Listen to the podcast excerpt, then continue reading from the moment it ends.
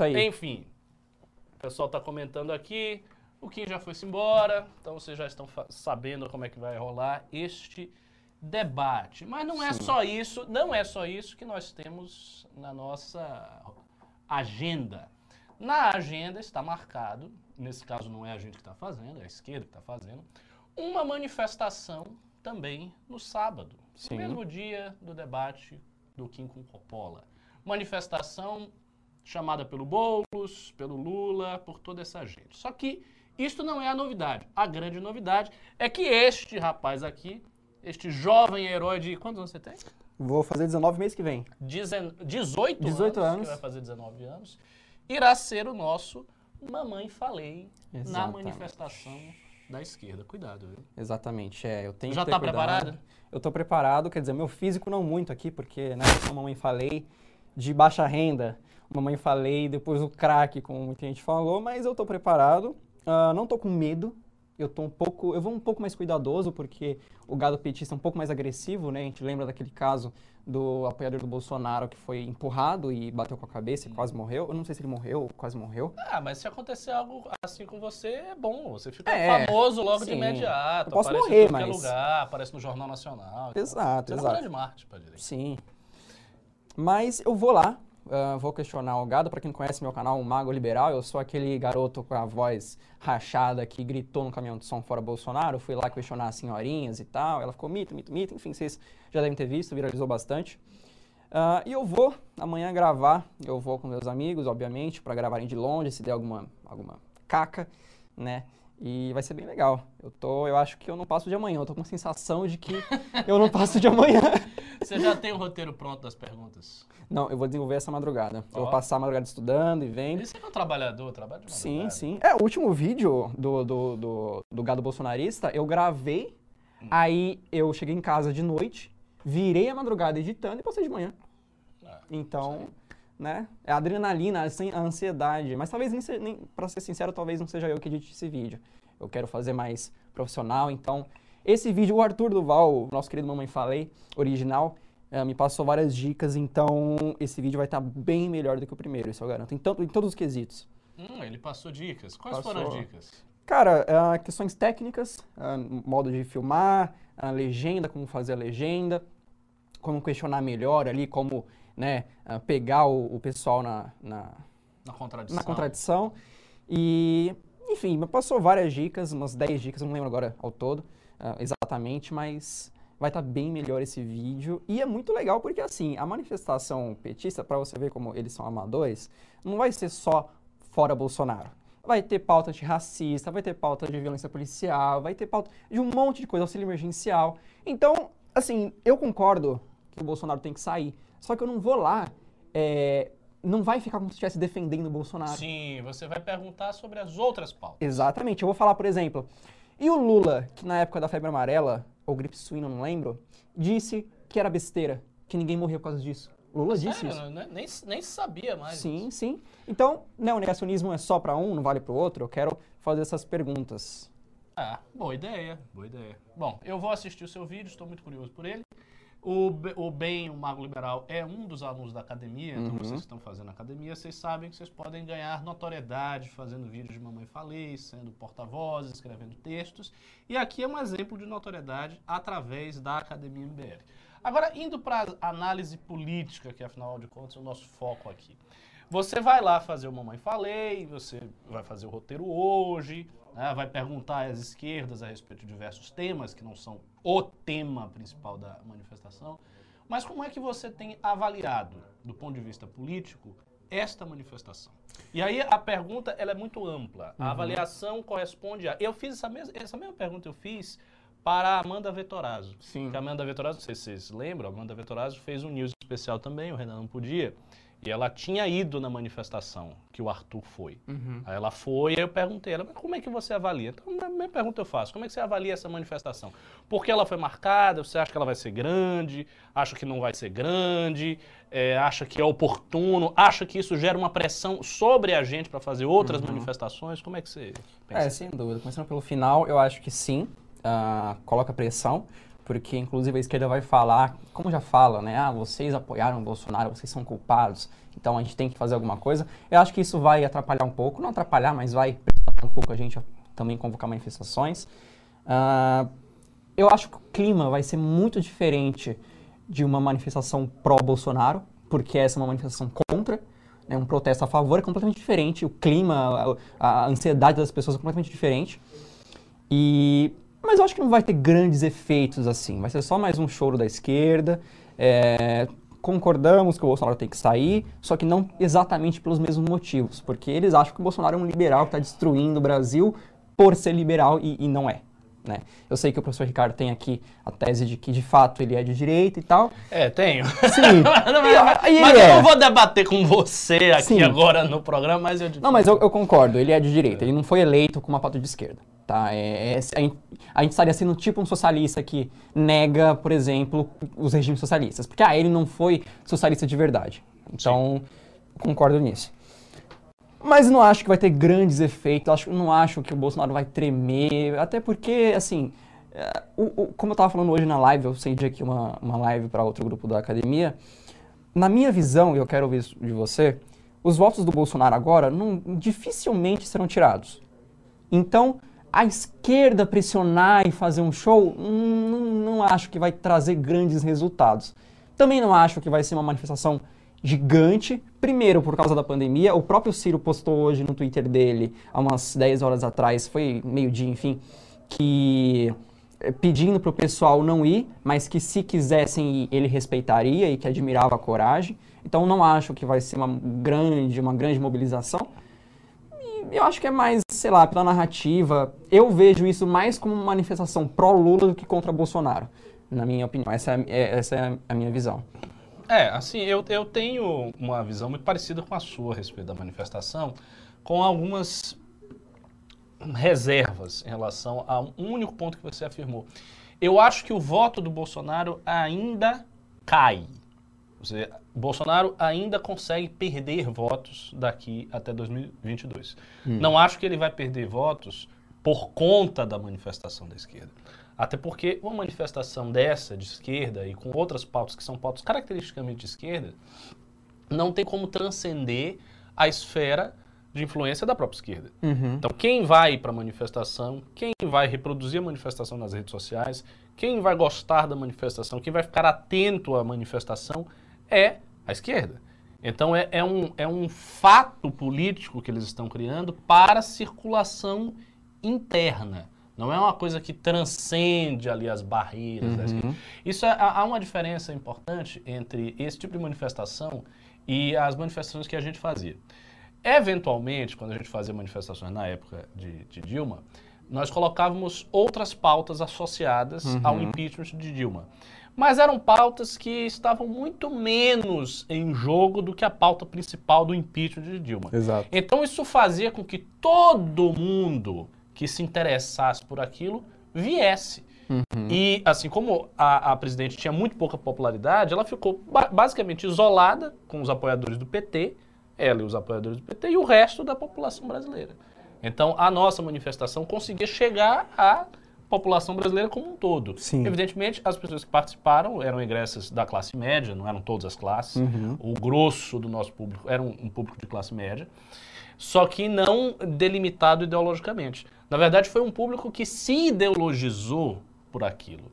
Aquele Exato. tipo de processo que a gente desenvolveu em 2014 até 2016 fez com que o público se ideologizasse, internalizasse certos pontos discursivos na sua concepção de mundo. Então foi isso que aconteceu. Uhum. Eu acho que essa manifestação não tem essa transcendência, não tem essa abrangência. Então vai ser um produto da esquerda. Não acho que vai ser, porém, pequena. Acredito que será uma manifestação grande e talvez um pouco agressiva. Quer dizer, agressiva não, por causa da pandemia. Sim. Se não fosse a pandemia, eu acho que teria desdobramentos agressivos. Mas como tem essa questão da pandemia, e eles vão ter um certo receio de impor palavras de ordem muito fortes, uhum. aquela coisa toda, e precisa manter distanciamento, não, não vai rolar. Não vai. Não vai rolar distanciamento nenhum. Não tá sem né? máscara, vai não, ser uma é impossível, isso é impossível. É. Mas eles vão tentar manter aquilo, fazer uma maquiagem de distanciamento e tal. Então, neste contexto, eu acho que vai ser uma manifestação grande, considerável, espalhada em diversas cidades, Uhum. com um efeito prático dentro das esquerdas, mas sem assustar o Bolsonaro. Sim. Pode ser que a gente veja uma cobertura muito generosa da imprensa. Isso é uma- um outro aspecto que a gente tem que levar em consideração. Uhum. Então, uma cobertura mais generosa da imprensa pode rolar. É, a meu ver, tudo fica um pouco travado por conta da pandemia. Sim. Então, dentro da própria esquerda, não sei se você reparou isso, estava havendo uma discussão muito forte se era conveniente fazer manifestação ou não Exato. porque tem a pandemia, eles investiram muito no discurso que Bolsonaro é um genocida, eles vão aglomerar a gente, então estava rolando isso aí. Talvez por conta desse fator a mídia não seja tão generosa assim. Uhum. Mas enfim, a gente vai aguardar. Eu sei que eu quero ver o seu vídeo. Certo. Vocês verão.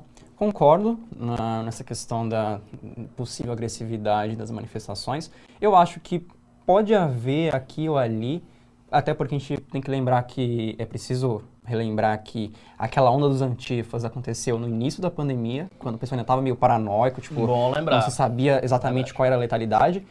É, mas por ser exatamente, ah, tem essa questão que lembra um pouco as nossas manifestações, que tinha uma pauta, mas era cercada por outras. A, a grande pauta é fora Bolsonaro. Então isso, de fato, vai fazer com que a mídia olhe com mais carinho. Sim. Só que aqui tá, tá mascarando qual que é a real intenção. Porque essa galera, os petistas mesmo, eles não querem que o Bolsonaro caia agora. Porque eles sabem que a melhor Lógico. chance do Lula é o Bolsonaro. Lógico. Então é muito mais uma manifestação pró-Lula do que contra Bolsonaro. E eu não acho que vai ser que nem a mesma agressividade dos antifas, porque foi uma mobilização um pouco maior ali do, de muitas torcidas organizadas, do São Paulo, do Corinthians e do Palmeiras. Mas pode ser que tenha alguma coisa aqui ou coisa ali. E o Ciro, exatamente essa, essa divergência que houve na esquerda, a galera do PDT, eu tava vendo o Twitter deles e tal, a turma boa, e muitos, a florzinha vermelha, a rosinha, e muitos não vão. A, a galera do PDT, até onde eu tô vendo, porque acompanho, influenciadores digitais e tal, não estão muito querendo ir. Por dois motivos, eu quero que você me diga sobre eh, se faz sentido. Primeiro, essa, por essa questão da. Três, na verdade. Primeiro, por essa questão da pandemia. Ele, o Ciro quer ser mais prudente, quer, ah, não, não vamos e tal. Segundo, para não apoiar o Lula indiretamente. E terceiro, que é o principal, para angariar os votos do Bolsonaro. Assim, da centro-direita, da direita ali. Por, tanto é que ele trouxe agora a pauta do voto impresso. Sim. Então eu acho que o PDT tem muito disso, sobretudo o Ciro, que é o, o chefão, né, querendo ou não. Ele não quer entrar muito nessa manifestação para não ajudar o Lula e o Bolsonaro. Essa é a minha visão sobre isso. Sim, sim. É, não, é exatamente isso. E, e eles dispõem de uma desculpa excelente, quer dizer basicamente o seguinte: olha, eu não estou indo na manifestação porque tem a pandemia. É, exato. Agora, além de ser uma manifestação que é um fato político interno da esquerda, ele tem outra coisa também, tem outro fator. É o seguinte, ela é uma resposta à terceira via. Por que, que é uma resposta à terceira via? Porque a crítica principal que se faz ao PT é justamente a de que o PT não quer a saída do Bolsonaro. Uhum. O PT é beneficiado pela presença do Bolsonaro. Então eles não estão fazendo nenhum esforço para conquistar o impeachment. Essa é a Certo. crítica que se faz. Essa crítica perde muita força quando eles organizam manifestação. Porque o que a esquerda vai dizer é o seguinte: não, a gente tentou sim o impeachment. Nós fizemos manifestações pelo impeachment. Vocês não fizeram manifestação nenhuma pelo impeachment. Cadê o, o MBL? O Uhum. MBL, cadê a manifestação? É. Não tá falando do Bolsonaro, tá? Porque Bolsonaro isso, Bolsonaro aquilo. Mas na hora de ir pra rua, quem foi pra rua foi a esquerda, não foi o MBL. Uhum. Esta retórica pode não convencer esse público aqui, o nosso público, mas É. ela é forte o suficiente, viu? Sim. Então eu acho que vai impor uma certa pressão sobre todos os movimentos de direita, de terceira via, a, enfim, a se manifestarem, a irem para as ruas. Não sei, sinceramente, não sei se a gente vai fazer isso. Tem a questão da pandemia, tem a dificuldade de organização numa pandemia. Ah, nós hoje temos muitas frentes de atuação aqui dentro do escritório. E uma coisa que eu sempre falei para todo mundo que organiza manifestação: se você quer fazer um ato político grande, expressivo, é necessário pegar dois meses, dois É. meses da sua vida e só fazer isso. Então, criar evento de Facebook, criar milhões de grupos de WhatsApp só para isso. Ir atrás do ofício. E, e atrás do. Essa parte burocrática é até mais fácil. Mas a questão é a divulgação. Você tem que estar com a máquina de divulgação que funciona todos os dias, o tempo todo, sem parar. Sim. Essa é uma dificuldade de energia. Como é que você vai mobilizar o movimento para conseguir fazer isso aí numa situação que as pessoas não querem sair de casa porque elas têm medo de morrer? E outra É. coisa, se sai gente de casa, por exemplo, essa manifestação de esquerda, se vai gente lá que não é militante, que não é nada, e aí o sujeito, depois de duas semanas, ele pegou Covid Uhum. e, e teve alguma complicação, foi parar na UTI. É. Aí já vou dizer, ó, o cara foi parar na UTI porque se aglomerou aqui na manifestação de esquerda. Exato. O cara foi parar na UTI porque foi naquelas manifestações do cercadinho com o Bolsonaro. O cara foi parar na UTI porque estava no MBL. Uhum. Então é uma situação meio co- complicada. Eu acho que a gente tem que, enfim, aguardar um pouco. Mas o pessoal aqui tá falando fora Bolsonaro, Ciro 2022, Puts. amanhã Gentile presidente. Estou sentindo que o pessoal quer saber de novidades políticas, o que, que vai acontecer na esfera federal. E você estava me comentando antes do news começar que o Geraldo Alckmin está indo para o DEM. É foi isso? Aparentemente, aparentemente, o Alckmin está flertando com a CM Neto e tudo indica até o momento que ele vai pro DEM e vai disputar o governo de São Paulo pelo DEM. Ah, é? Sim. Geraldo Alckmin no DEM no- e o governo de São Paulo. Exato. O governo de São Paulo. Houve aquela, aquele Onde é desespero. que você viu isso? Foi notícia de hoje? Foi notícia de hoje. Olha Todos os só. veículos estão noticiando. Houve aquele desespero quando o, Hada- o Guilherme fez. O, o Guilherme, ó. O Geraldo fez a live com o Haddad de que ele poderia apoiar o PT aqui, né? Talvez pudesse fazer uma aliança, ganhar alguma secretaria, eu vi muita gente falando isso. Mas não, aparentemente o Alckmin vai pro pau e vai querer peitar o Arthur, o PT. Eu não acho que ele vai bater, vai- vai bater tanto no PT. Até porque o Alckmin, assim como todo o PSDB, tá muito ali com flertando, né? É incrível como quando é pra ah, trabalhar em prol de algo útil pro Brasil, eles não se unem, né?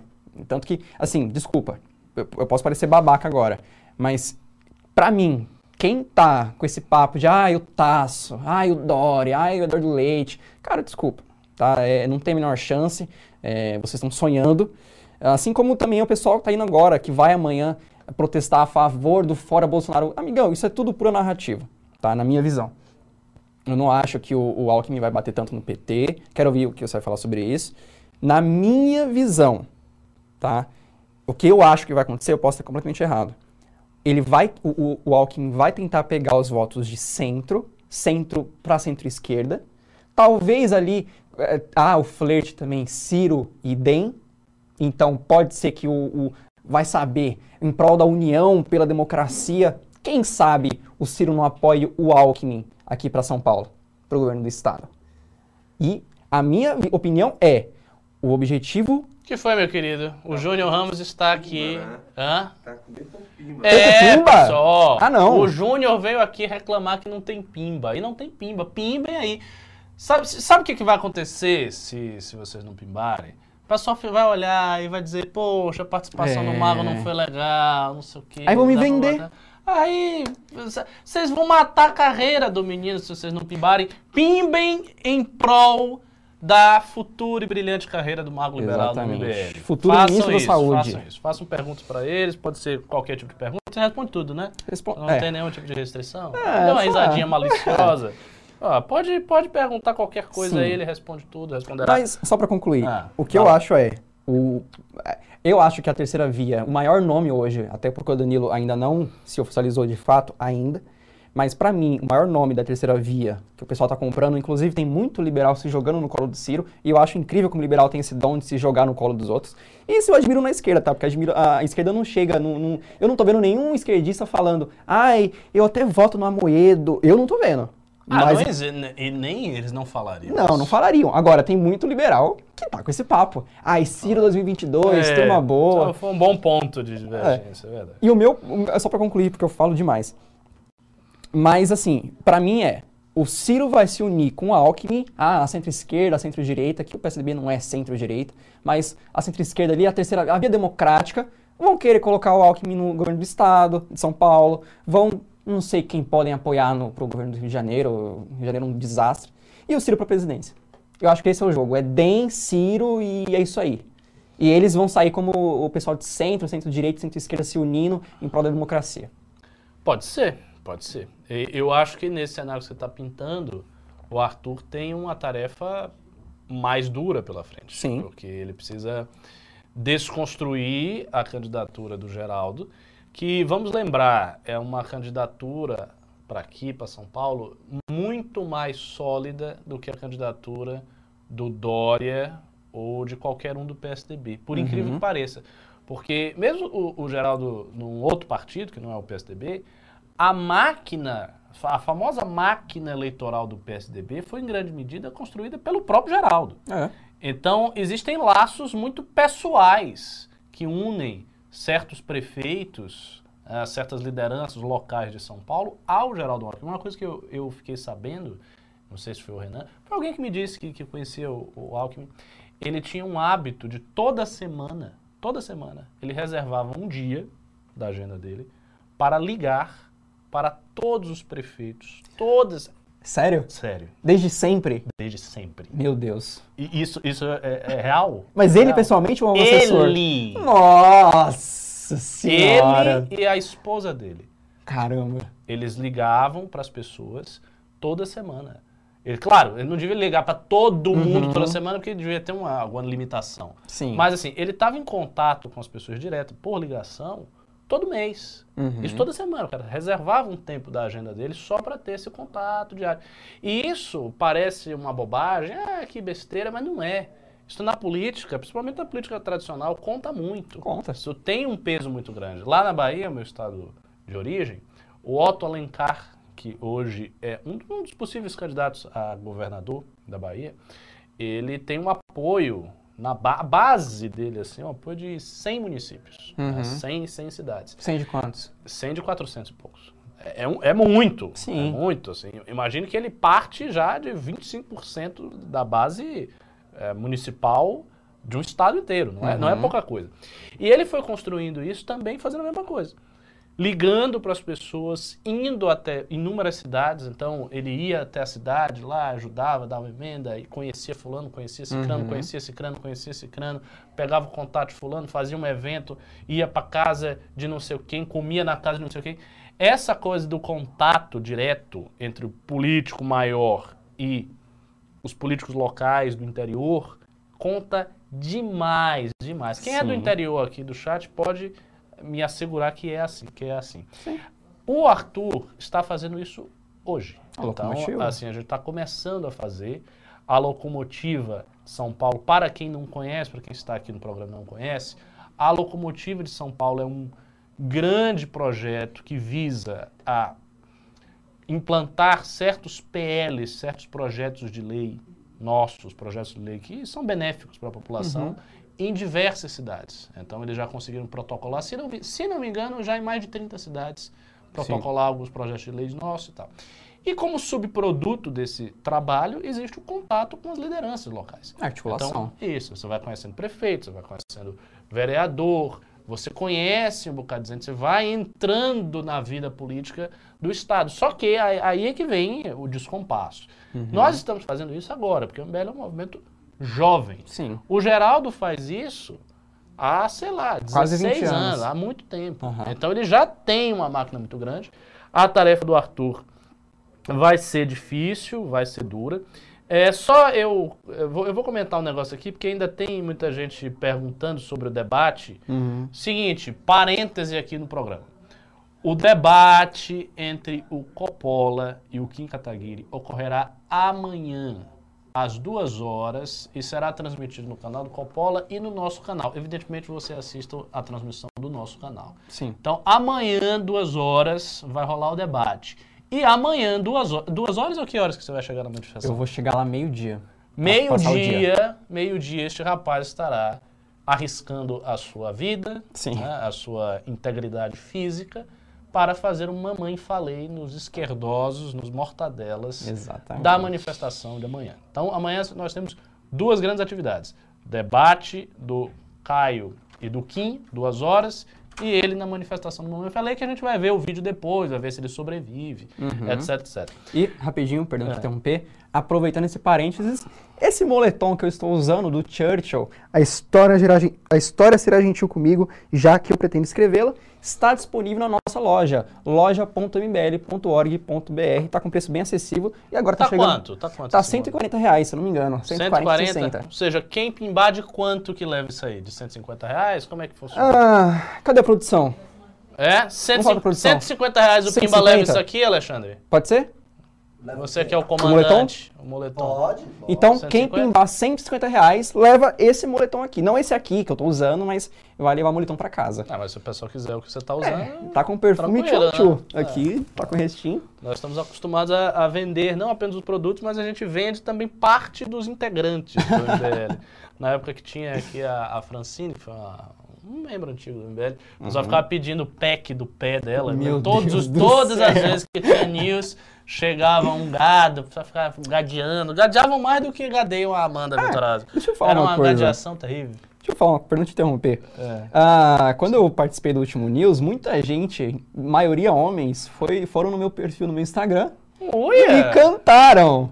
Me chamaram de gatinho. Teve um cara que eu não lembro o nome dele, eu até bloqueei ele. Olha só. Eu bloqueei Altas ele. revelações ao vivo. MBL News se tornando a revista Tititi. O sujeito na minha DM, você que tá assistindo, você sabe que é você. Ele se apaixonou por mim. Eu juro por Deus, ele falou que ia me Só levar. porque ele viu uma vez você Sim. no MBL News. Ele falou que queria me levar para a tá Europa. charmoso. É, ele falou que queria se casar comigo. me- Eu te mostro depois as mensagens aqui, tá aqui ainda. Não, não tô negando, não. Ele queria me levar pra Europa, queria se casar comigo, ficou me chamando de gatinho. Eu coloquei uma foto, postei uma foto, fiquei constrangido com umas coisas mais pesadas que ele falou e bloqueei ele. E quem quiser o meu pack do pé não precisa pedir na minha DM, porque eu servi de modelo pra meia de Atenas na loja MBL. Então, se for na loja MBL e ver lá a meia de Atenas, a meia azul, azul, né? Você vai ver meu pezinho. Então, não precisa me pedir, por favor, tá? Não, não manda fotos indecentes na minha DM, porque Chegou a esse ponto? Chegou. Você não tá entendendo. Chegou. Eu tenho cara, por acaso. Então não tem nada contra, mas aqui é, é difícil. Tipo, eu tô do lado da minha mãe, eu abro uma foto, pá! É, não é muito agradável, né? É, é, pessoal, o, garoto aqui, ele é só uma mãe faleira, não Sim. é um, garoto de programa. É. Então não se, não se animem demais. Porém, demais. Para as garotas, eu estou completamente disponível. Estou Ah, aceitando é? currículos. Sim, estou aceitando currículos. Único requisito, ser maior de idade e morar em São Paulo. Únicos dois Você, requisitos. né, mas você já fez muito essa propaganda aqui, pessoal, né? Já estamos felizes aqui com essa propaganda. Você já está de bom tamanho, que eu já estou ficando constrangido nesse programa. Esse programa é um programa sério. De Um família. programa da família brasileira. Então retornamos, Certo. A pauta, a vaca fria, aquilo que interessa. A articulação política da locomotiva. Seguinte, eu estava comentando aqui sobre a locomotiva, só que tem uma outra pauta, essa não é Uhum. da política local, nem nacional, é uma pauta de política internacional, que é o seguinte. Hoje nós estamos vendo uma mudança global, isso está em todos os jornais, Washington Post, New York Times, vários jornais, começando a, a levantar a questão de que o vírus, o Covid, teria saído de um laboratório chinês. Sim. Ou seja, aquela velha tese de que o vírus veio de um laboratório, está? Uhum. Isto está circulando na mídia norte-americana. O que, o que eu, particularmente, acho muito engraçado, porque era uma tese antiga dos trumpistas, todos os trumpistas praticamente diziam isso aí, e na época que essa tese foi colocada, no início da pandemia, todo mundo argumentava dizendo: ah, isso é uma ficção, é uma grande teoria da conspiração, estão com preconceito contra a China, blá blá blá blá blá. blá. Agora chegou o, John- o- o Joe Biden, ganhou a eleição, mudou de presidente, e aí de repente se descobre que, ah, veja bem, o vírus veio de um laboratório chinês. O que, que você acha disso? Você acha que a mudança é porque encontraram novas evidências? É porque mudou a orientação política? E quais as implicações disso para uma leitura geopolítica dessa divergência que hoje está aguda, ficando cada vez mais aguda, Sim. entre China e Estados Unidos? Bom, Se vamos lá. virar a pergunta é complicada. Não. você vai responder? Tudo bem. Assim, primeiro de tudo, eu vou discordar de você em, em parte. É fato que a mídia tem sim uma má vontade com o Trump, tinha sim uma má vontade. Qualquer líder, de direita, mesmo que seja mais prudente, mesmo que seja, sei lá, chamar o Benjamin Netanyahu de prudente é meio forçar a barra. Mas vocês entenderam, qualquer, É. não seja- qualquer um que não seja negacionista, mesmo assim eles vão pegar pesado. No entanto, o, o Biden ele levantou a hipótese de que ou era uma relação humana-animal, seja por relações sexuais que acontece, como o vírus da AIDS, ou uh, alimentação, né? A gente sabe o que acontece na China. Só que ele disse a questão do laboratório, mas com um porém, que não, não necessariamente que tinha sido intencional. Um acidente. E pode ser. A China pode ter putz, deu merda, vamos acobertar e tal. Mas não, diferente do, do Trump, ele não está levantando o ponto intencional para colocar o mundo de joelhos e todo aquela, aquele QAnon e toda aquela, ah, o anti-Trump. Ah, esse porém. Só que assim, o Biden, vamos lá, a mídia tem muita boa vontade com presidentes democratas. Né? É importante lembrar que ah, o Trump teve uma, uma péssima ação no Oriente Médio e tal. Olha, para você ficar feliz, vou lhe interromper aqui. Ah. O Vinícius Hasselman comentou: Ricardo, toda vez que o Renan não puder, chame o Mago. Ah, Olha, tem gente que tá gostando de você. Que tá bom, vendo? que bom. O público também é amor, o público também é sentimento. Sim. Mas, por favor, prossiga. Assim, uh, a mídia tem uma puta má vontade com presidentes republicanos, ok. É, disseram que o Trump fez uma gestão desastrosa na, na, no Oriente Médio. Eu concordo, eu acho que. É, eu não quero levantar polêmica Israel-Palestina, mas eu acho que. Estamos aí para isso. assim, eu já vou dizer bem Você claro. Você não é tá? judeu, não, né? Não. É. Não. Não, tô brincando, eu sou judeu. É Você mesmo? não sabia? Não, é, eu sou judeu. Sim, só que eu não Nossa, sou... dá pra fazer um debate aqui. Sim, sim. Mas uh, eu entendo, vamos lá, eu vou... Eu não vou entrar nisso agora. Okay. Mas assim, o Trump fez uma gestão uh, na minha visão, muito ruim no Oriente Médio. Tá? Fez, sim, muita coisa horrível, muitas atrocidades, coisa que os democratas sempre fizeram também. Só que agora com o Biden, aquela coisa, a Kamala Harris, a tolerância, não sei o quê. Então, há, depois desse longo parênteses para concluir, há sim essa boa vontade. Só que o Biden, ele é, na minha visão, uma figura conservadora. Isso não quer dizer que ele seja de direita. Mas ele é prudente, ele é. Eu sei que isso não resume o conservadorismo, mas ele é um cara ali que não tá. Os pontos de discordância estão aparecendo cada é, vez mais, mas vai, vai lá. Ele, engraçado, né? Um muçulmano, o islâmico, né? E um judeu. Juntos! É. Mas assim, diferente do Trump, ele não está necessariamente levantando essa tese de que ah, foi intencional e tal. Só que o Biden, ele não é tonto.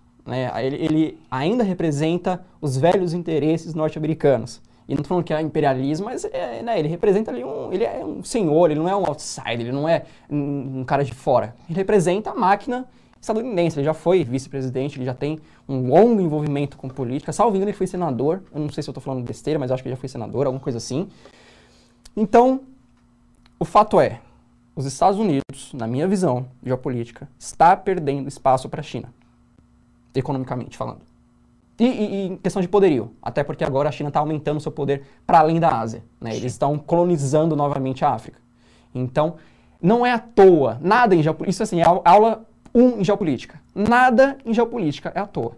Nem ajuda humanitária. Ele, um país não envia ajuda para outro por, ai, eu é, ajudo. Não. Sempre, sempre tem um interesse. Então, os Estados Unidos não está levantando isso agora para, não, porque nós precisamos saber as origens e tal. Porque isso era algo que devia ser feito no final da pandemia. Tipo, tá controlado mais ou menos, vamos agora medir os danos e vamos trabalhar aqui com a China para né, ter um, um controle de danos. Isso é claramente um ataque, e eu não quero pagar de comunista aqui, mas é um ataque, sim, ao governo chinês, ao Estado chinês, para conter o poder dele. Porque a OMS está todo mundo agora colocando em xeque a credibilidade da China.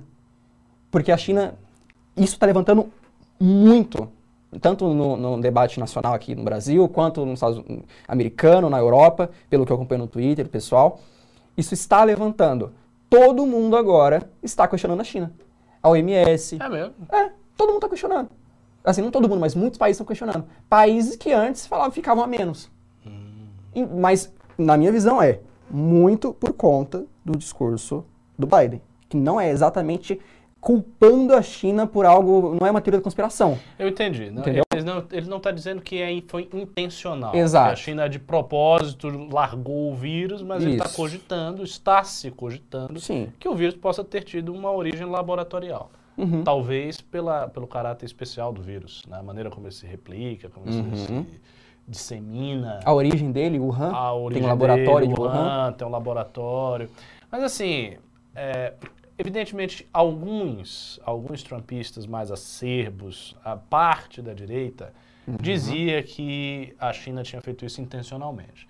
Mas parte da direita norte-americana, eu sei porque eu acompanho, não dizia isso. Uhum. Dizia que provavelmente o vírus tinha saído do laboratório. Sim. Ou seja, era a mesma tese material que está sendo colocada agora. A questão que eu pergunto é: existiu uma nova investigação? Algum jornalista investigativo americano do Washington Post foi até Wuhan e descobriu alguma coisa nova? Alguma equipe da OMS foi até a China e, e investigando e seguindo um protocolo de investigação descobriram algo novo? Não. Então, aparentemente, não há nenhum acréscimo de evidência material ao contexto. Não, eles O con- foram. Perdão te interromper, eles Ó. foram. Só que eles só passaram três horas no laboratório. Três horas. Ah. Então, E então eles inferiram isso a partir dessas três horas que eles passaram Sim, no laboratório? que não tinha nada. Quando foi isso? Foi no meio de 2020, se não me engano. Não, sim, mas é, aí você está falando lá atrás. Sim, é, seja, agora quem, não houve mais nada. Quem inferiu lá atrás chegou à conclusão de que não tinha Sim. saído dali.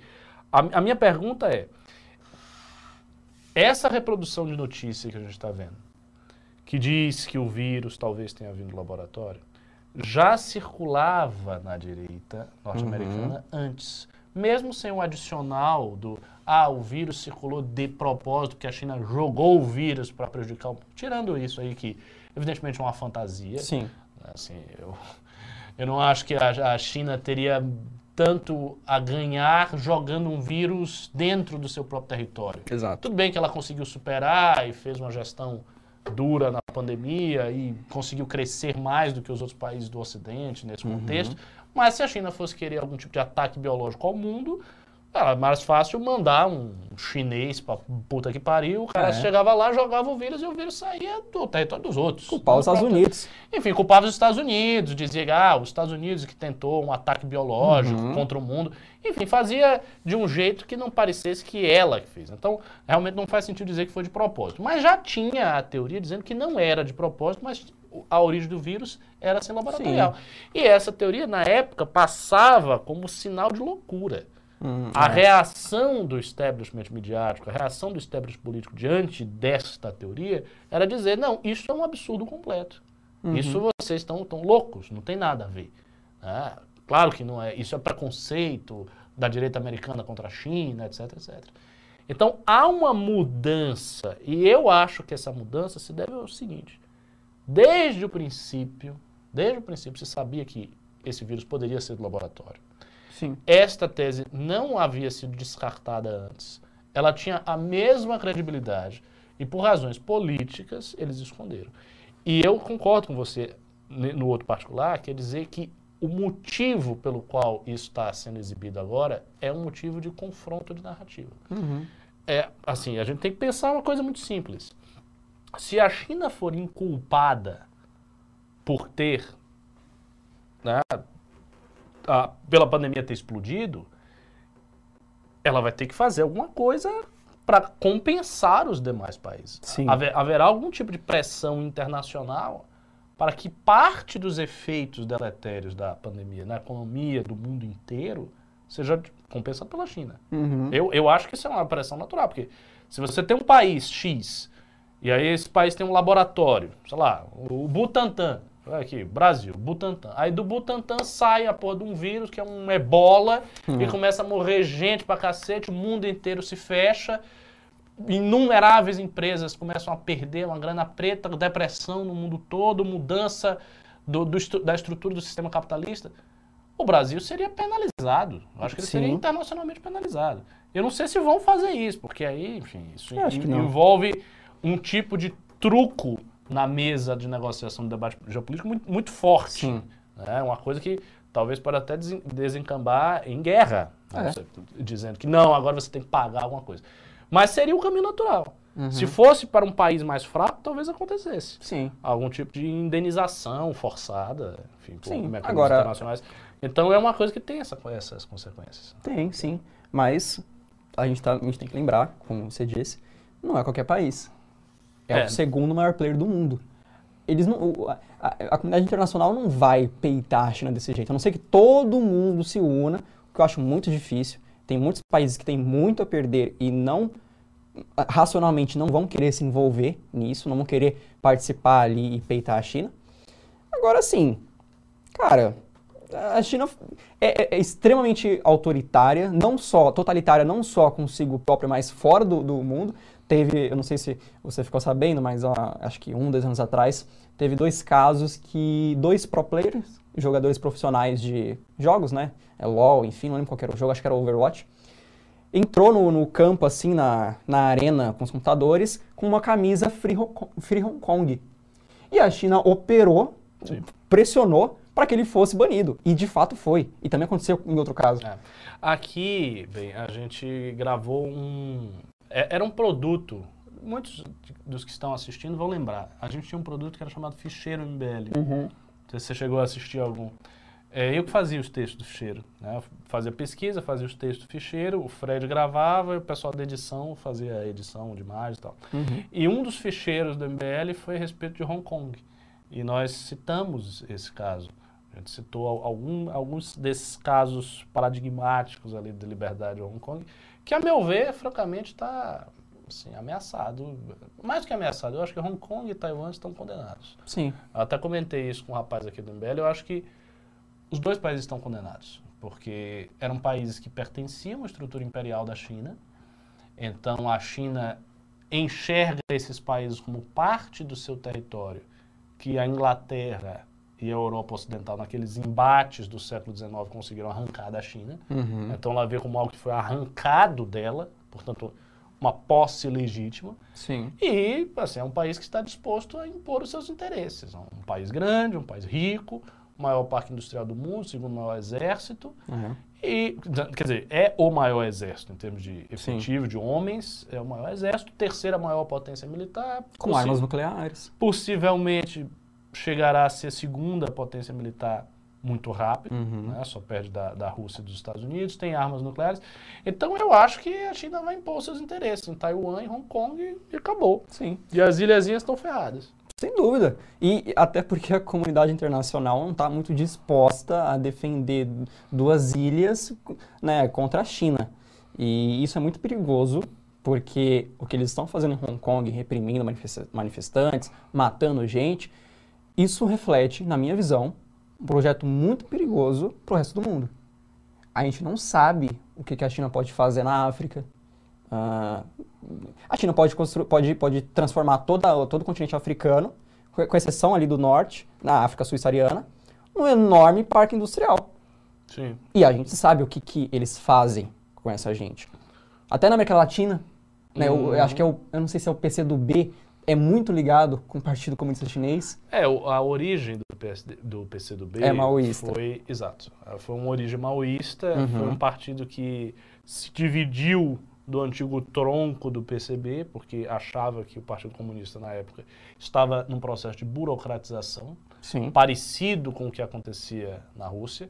Então se dividiu e adotou uma estratégia maoísta durante um tempo. Mas o, PC, o PCdoB daqui, ele abandonou a perspectiva revolucionária há muito tempo. Hum. Então a ideia que, que o PCdoB vai fazer uma revolução, isso já não, acabou, não. Isso, isso já era. Mas chegaram a lutar. Uhum. Né? Houve uma participação maoísta significativa na guerrilha do Araguaia. Até hoje, a guerrilha do Araguaia é um emblema mítico do passado de alguns militantes que formaram a primeira turma do PCdoB. Sim. Então, realmente teve essa origem. Sendeiro Luminoso, em Portugal, que eu citei na conversa com o Renan no último news, é um movimento maoísta. Uhum. Teve, na verdade, aqui na América Latina muitas guerrilhas maoístas. Sim. O, o maoísmo foi muito influente por uma razão, pelo fato de que Mao Tse Tung dava um papel especial ao campesinato. É. Então, tinha a teoria do campesinato, a confiança do camponês. Uhum. O Mao Tse Tung disse que um dos problemas da União Soviética era não confiar no camponês. Então eles faziam programas de coletivização forçada de cima para baixo, com coletivização de todas as fazendas, mas eles não davam ao camponês a autonomia da construção política, uhum. que na cabeça de Mao Tse Tung era o que faria a Revolução Chinesa e que acabou fazendo mesmo. Sim. Então essa ideia do campesinato, isso aqui na América Latina foi muito influente. É. Ainda é. Ainda é, exato.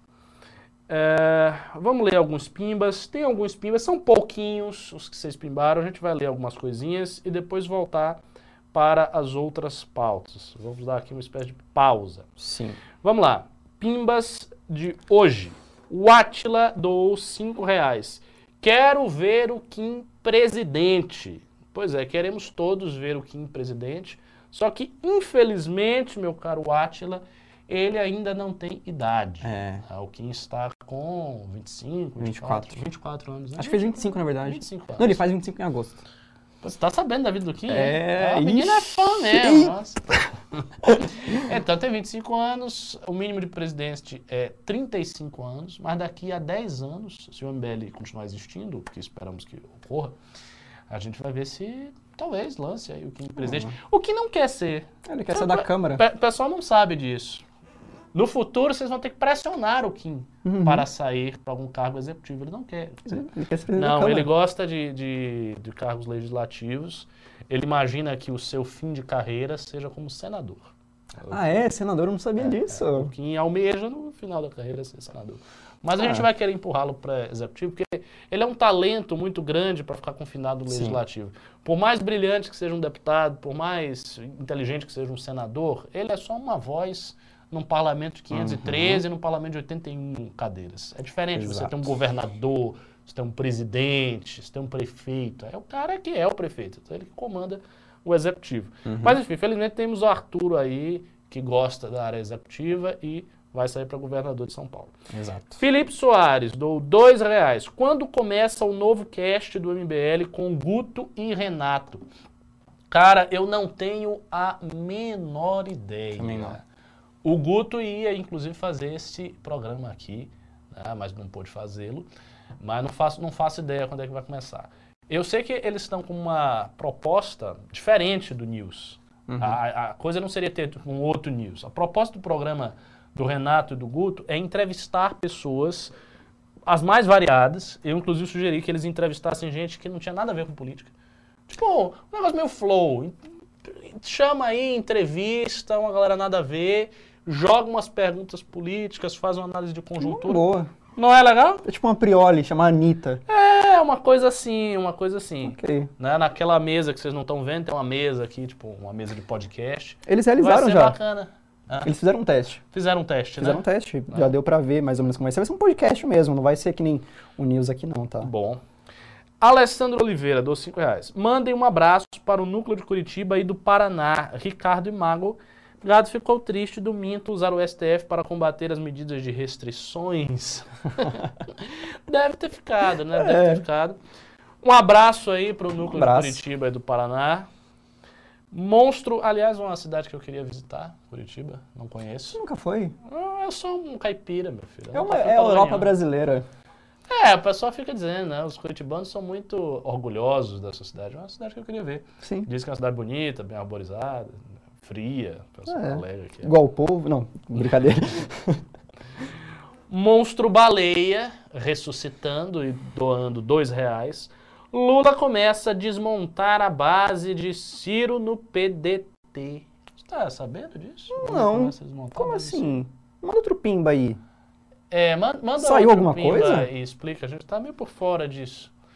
É, Eduardo Ribas, do 10,90. A candidatura do Danilo seria por que partido? Bom, a gente não pode dizer isso porque ainda está muito cedo. Né? Não, assim, partido podem ser muitos, mas uma coisa eu garanto a vocês, porque é assim que funciona a política. Ó, lição aí para saber como é que a política funciona de maneira adequada, concreta. Quando um sujeito sai e ele tem voto, né, começa a aparecer nas pesquisas com 3, 4, 5, 6% de voto, partidos chegam até ele. É. Os partidos começam a convidar.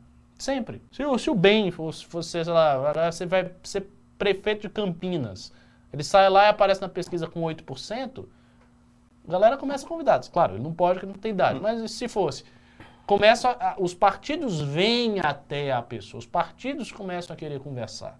É o que está rolando, por exemplo, com o Arthur. Exato. Vários partidos estão vindo, vem, eu quero conversar, não sei o quê, vem cá. Por quê? Porque ele saiu da eleição para prefeito com 10% de votos, 9,78%. Então já saiu cacifado, ele já aparece em algumas pesquisas, eu vi ali que ele está com 6%, com 5%, já aparecem algumas coisas, aparece bem para quem está começando a trajetória da campanha. Quer dizer, nem da campanha, nem, nem tem pré-campanha ainda. Mas quem está almejando a campanha de governador é. já começa bem.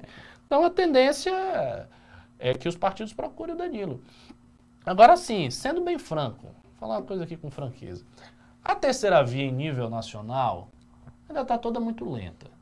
É, o, o, Danilo voltou do Covid, chamou aí o Moro, a Moedo, deu uma agitada e tal, mas ainda está. O contexto geral ainda está meio frio. Uhum. Eu sinto essa, essa frieza. Eu acho que. Quem é que você acha que hoje está mais quente, assim, de todos os candidatos? Para a terceira via? Lula. Não, para todo, todos os candidatos que estão. Lula. O Lula.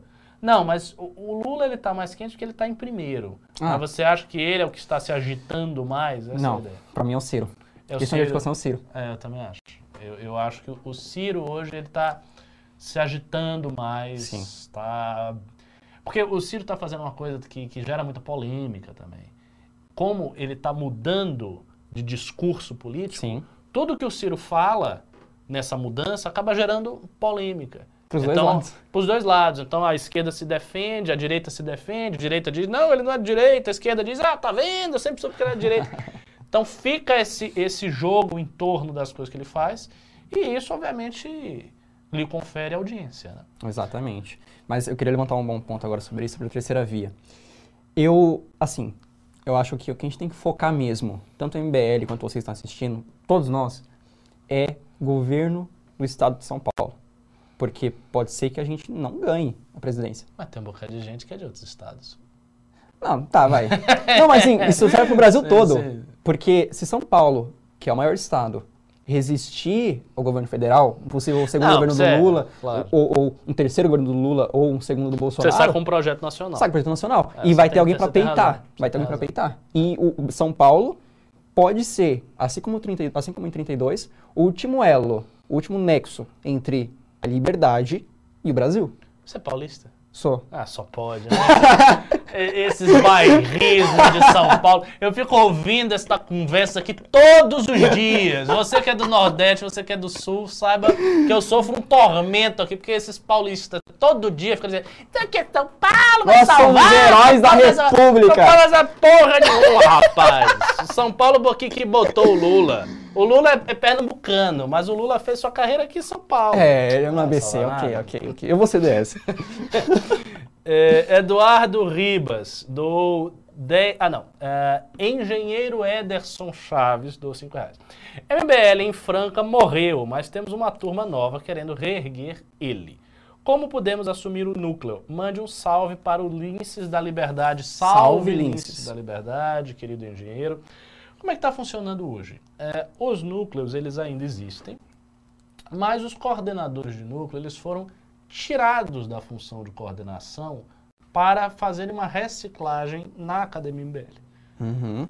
Qual o objetivo dessa reciclagem? O objetivo é que eles percam certos vícios, que eles tenham uma formação já redondinha, né, bem quadrada na ideologia do movimento, da maneira como o movimento faz política, na base ideológica do MBL. Isso que vocês que são da academia, alguns de vocês que são da academia, sabem o que, que a gente está falando. Uhum.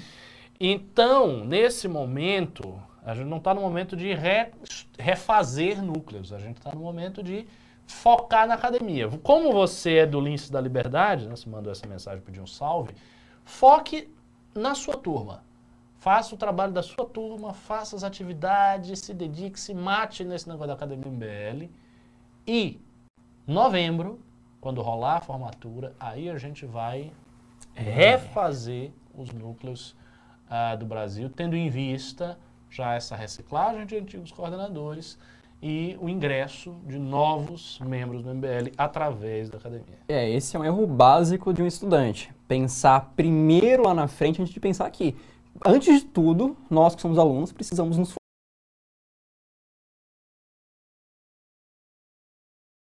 formar. Então estude, faça política agora. Converse com o pessoal aí de Franca. Eu acho que é uma boa sugestão. Uhum. Pessoal do seu time, vê ali quem pode no futuro te ajudar. Mas, antes de tudo, foque nos estudos. Foque em se formar. É o primeiro de tudo. Isso aí. Uh, Mauro Yamaguchi, dos 5 reais. Gentile é só fumaça ou será o fogo que irá iluminar a nação e incendiar a corrupção, o, o atraso e o obscurantismo? Olha que pimba bonito. Isso eu vou mandar Poético. direto pro Daniel Gentili. Não, é, eu acho que ele pode ser o candidato, mas se ele não for o candidato, se o Danilo não for o candidato, ele vai ser o maior cabo eleitoral desta eleição. Uhum. Sim. Isso é muito importante. É importante que ele esteja vinculado à eleição, porque se mais adiante ele ver, ah, eu não posso ser candidato, não vai rolar. Porque assim, para o Danilo ser candidato um grande sacrifício, né? Às, às vezes as pessoas elas não pensam nisso. É, elas não pensam no quão sacrificante é para um sujeito uhum. como o Danilo Gentili ser candidato. Por quê? O Danilo é um cara que já tem uma carreira consolidada. Ganha muito bem. É um cara que ganha dinheiro. Ganha muito bem. O Danilo tá rico. Ele ganha dinheiro. Né? É um apresentador com audiência grande e tal. É um humorista. É um cara que não é da carreira política. Não é da carreira política. É um sujeito muito iconoclasta engraçado, irreverente, irônico. Uhum. Então, para ele ser realmente candidato a presidente, ele tem que largar parte desse estilo. Sim. Claro, ele pode usar esse estilo na campanha, mas ele tem que ficar mais sério. Ele tem que escolher uma profissão que vai lhe dar um salário infinitamente menor do que o que ele ganha, ou seja, ele vai perder muito dinheiro. E ele é um cara honesto, então não vai lá para roubar. É. Né? Então, assim, ele vai perder dinheiro. Ele vai contrair mais inimizades do que ele tem. Sim. Ele já tem inúmeras inimizades, ele vai fazer mais, muito mais inimigos. Ele vai se meter a pensar um plano de Brasil que é difícil, porque o nosso país é difícil de governar. Né?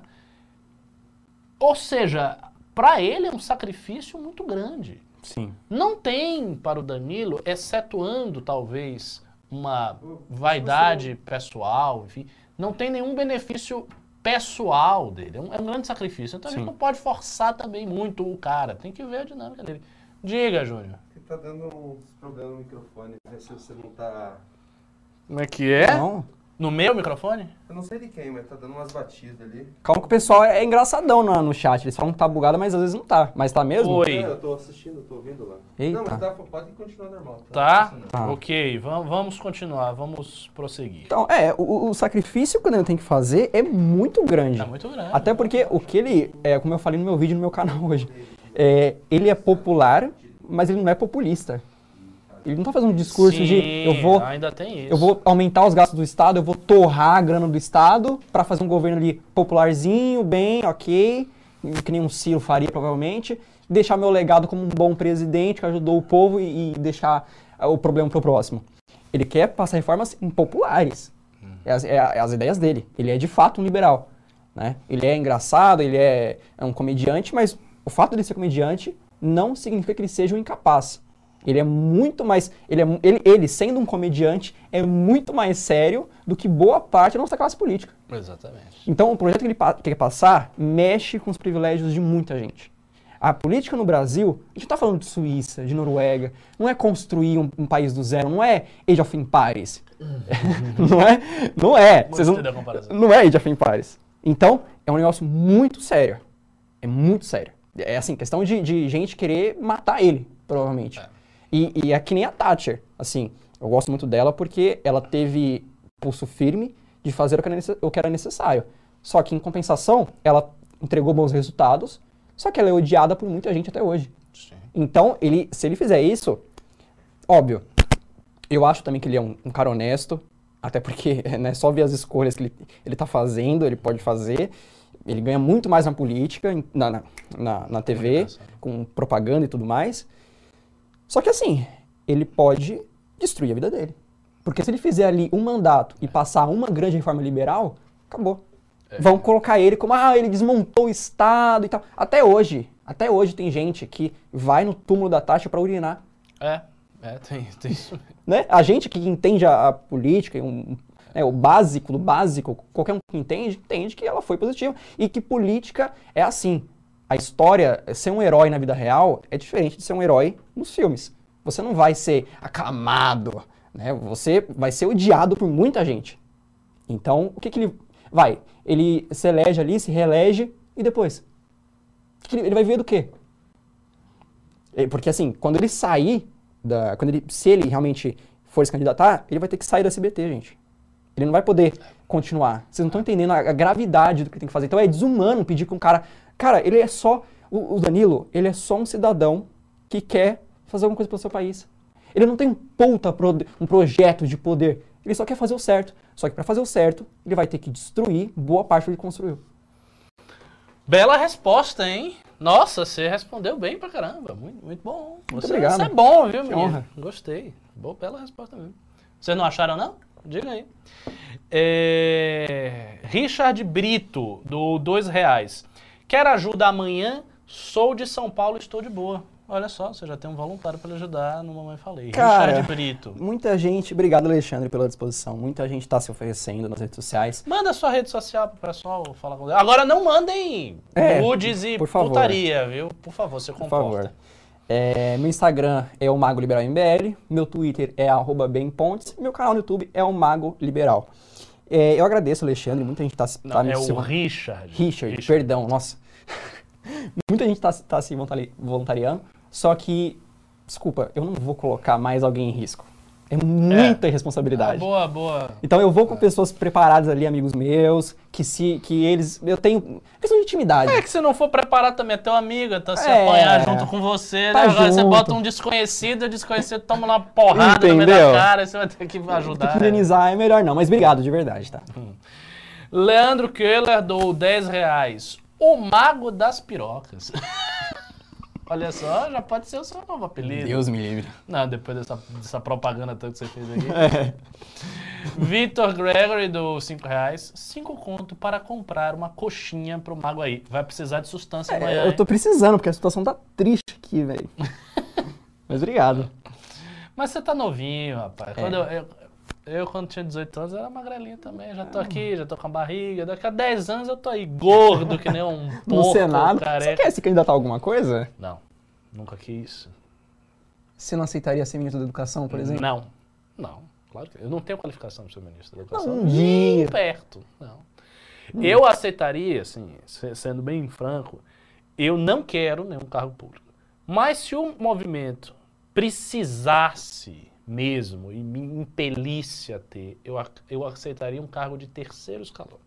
Hum. Um cargo baixo, relativamente baixo, para eu aprender como é que funciona a coisa pública. Porque assim, eu não, te, eu não tenho curso de administração, eu nunca fiz nada, assim, nunca administrei nada do serviço público, nunca fiz isso. Eu sou um professor formado em filosofia, mestre em filosofia, eu tenho essas qualificações, eu sou um erudito, leio todo dia e tal. Sim. É isso que eu sei fazer. Administrar as coisas é diferente disso. Então, eu aceitaria um cargo pequeno que me permitisse ir aprendendo ali, aí depois um cargo de segundo escalão, se eu me sentisse confortável, e aí talvez um cargo maior. Mas assim, com muita calma.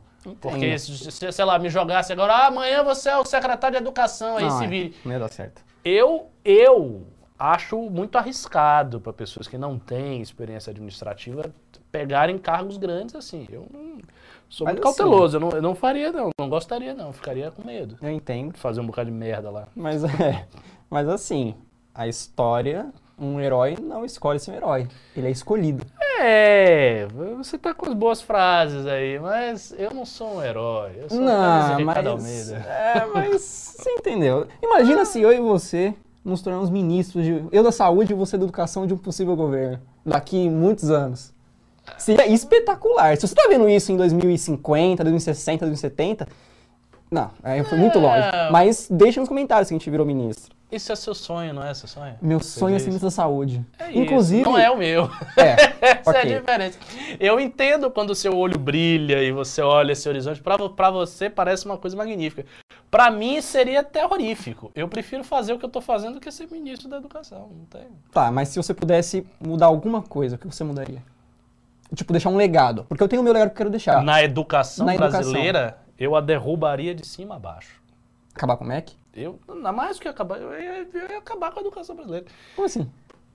Eu tenho uma visão Hum.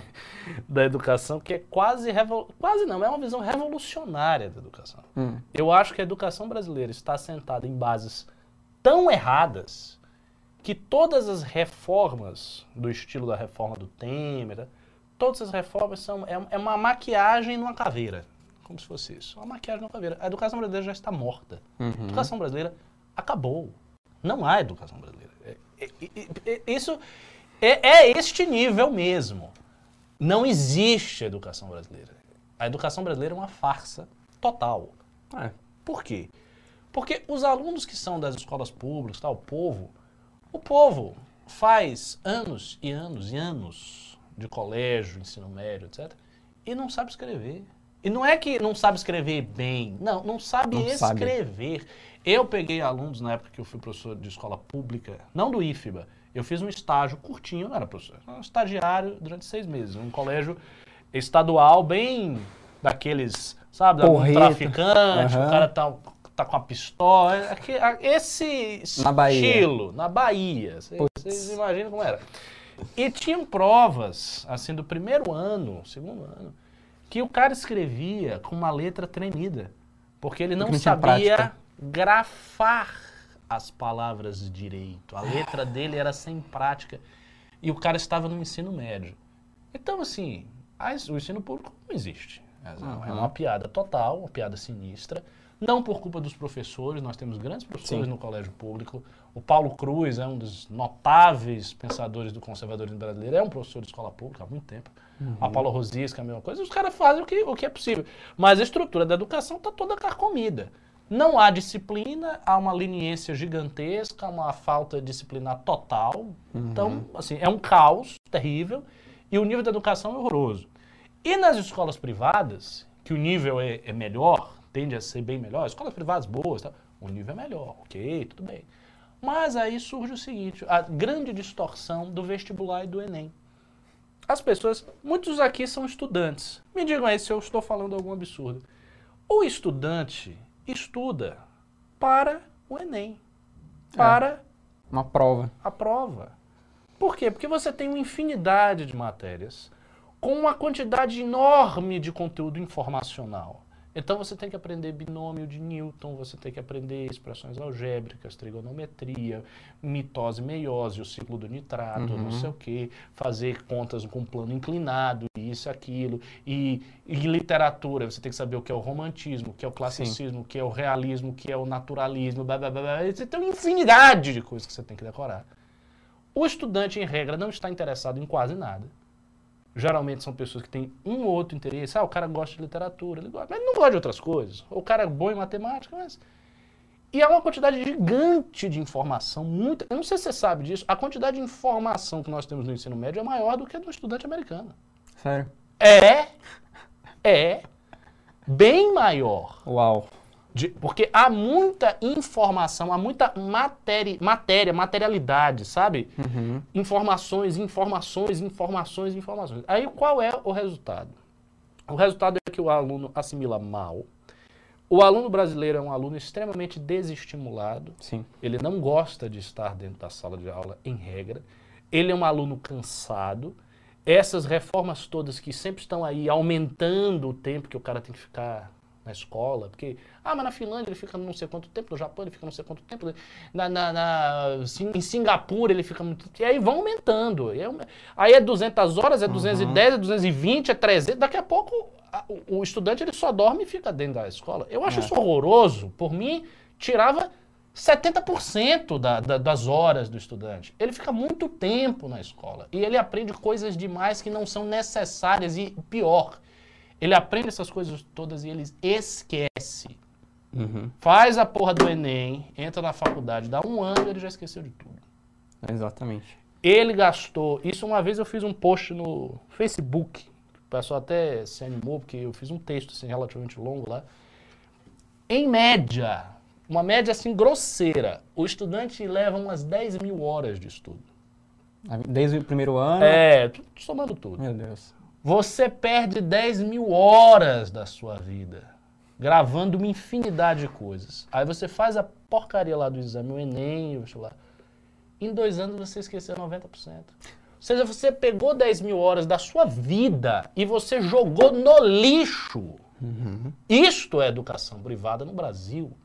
E na pública é pior ainda, porque você jogou no lixo, não aprendeu porra nenhuma, É. ainda está no ambiente traficante. Então, a educação brasileira, e eu peço desculpas por essa digressão que eu falei pra caralho aqui, a educação brasileira está morta. Ela não existe mais. Então, pra mim, o único jeito de fazer uma coisa é o seguinte: é pegar esse edifício todo e derrubar de cima a baixo. Pau! Derrubou tudo. Sentar com todas as pessoas que se interessam e vamos reconstruir isso aqui do zero. Agora, isso é impraticável, porque Sim. isso seria uma coisa realmente É, de consequências assombrosas. Mas eu, eu, não, eu não vejo nada na educação brasileira. Pra mim, ela tá condenada. Mas assim, Nada. é- é- E eu fui estudante, eu fui professor. O mais louco é que eu dizia isso pros estudantes, os estudantes ficavam assim. Falava, ah, o que, que você acha da, do- da escola, professor? Aí eu chegava e dizia, eu acho uma inutilidade total. Por mim, vocês não estavam nem aqui. Podem sair. Da minha aula você pode sair, você não precisa ficar nem aqui. É. Eu acho isso aqui uma piada. Eu falava assim com todas as letras, o pessoal fica, fica até assustado, sabe? Era engraçado, mas eu acho mesmo. é muito Eu já grave. achava isso quando eu era estudante. Eu odiava escola. Pra mim, escola era um lixo. Eu ia pra lá, ficava no fundo, Também. também, né? Ficava no fundo, lia, ficava lendo minhas coisas. Sim. Ficava lendo minhas coisas. Ou dormindo, ou conversando. Eu era inteligente, tirava boas notas e tal. Mas eu não ligava. Eu parei de copiar na sexta série. Você não, eu, eu também não copiava. Nunca mais tive um caderno. Eu, da primeira série, Ah eu sempre fui muito largado. Eu estudei em ótimos colégios. Mas assim, eu estudei no Mackenzie aqui em São Paulo, no colégio da Polícia Militar. Do, da primeira série até a terceira, quarta, eu copiava. Da quarta até, tipo assim, o oitavo ano eu não, não escrevia. Eu prestava atenção na aula, ou anotava uns tópicos, ia pra casa estudar, via um vídeo e fazia a prova. Pois e é. estudava o que eu gostava. Pois é. Mas assim, talvez... Eu acho que nem homeschooling é uma solução, porque as pessoas não têm a cultura da educação no Brasil. Não é homeschooling. Mas talvez, mas talvez assim, pelo menos para resolver a questão das universidades, adotar o modelo europeu, que nem na Argentina, por exemplo, também, não seria uma boa? Ao invés de fazer uma, concentrar todos os esforços para fazer uma prova e aí naquela prova, Pode esse modelo ser, velho. eu sei qual é o modelo que você está falando. Provavelmente deve ser o mesmo modelo da Alemanha. A Sim. ideia de você pega as notas do ensino médio, como foi, vai agrupando as pessoas. É Sim, isso exato. Aí entra na faculdade, Pode vai, ser. se você conseguir aguentar, você continua. Pode ser, eu acho isso bem melhor do que a prova. Uhum. Assim, a ideia de ter uma prova, isso é uma transição, mas eu ainda acho que isso é insuficiente. Porque, como eu falei, existe conteúdo demais. Então, uma coisa que tem que acontecer é reduzir os conteúdos.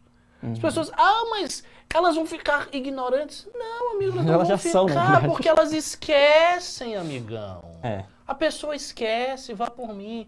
Vocês aí que já estudaram há muito tempo, vocês lembram do ciclo do nitrato? Se eu, se eu pegar aqui uma questão de plano inclinado, você sabe fazer? Não sabe, você já O que, esqueceu. que é uma hipotenusa do cateto adjacente? As pessoas esquecem as coisas. Nem eu lembro essa porra.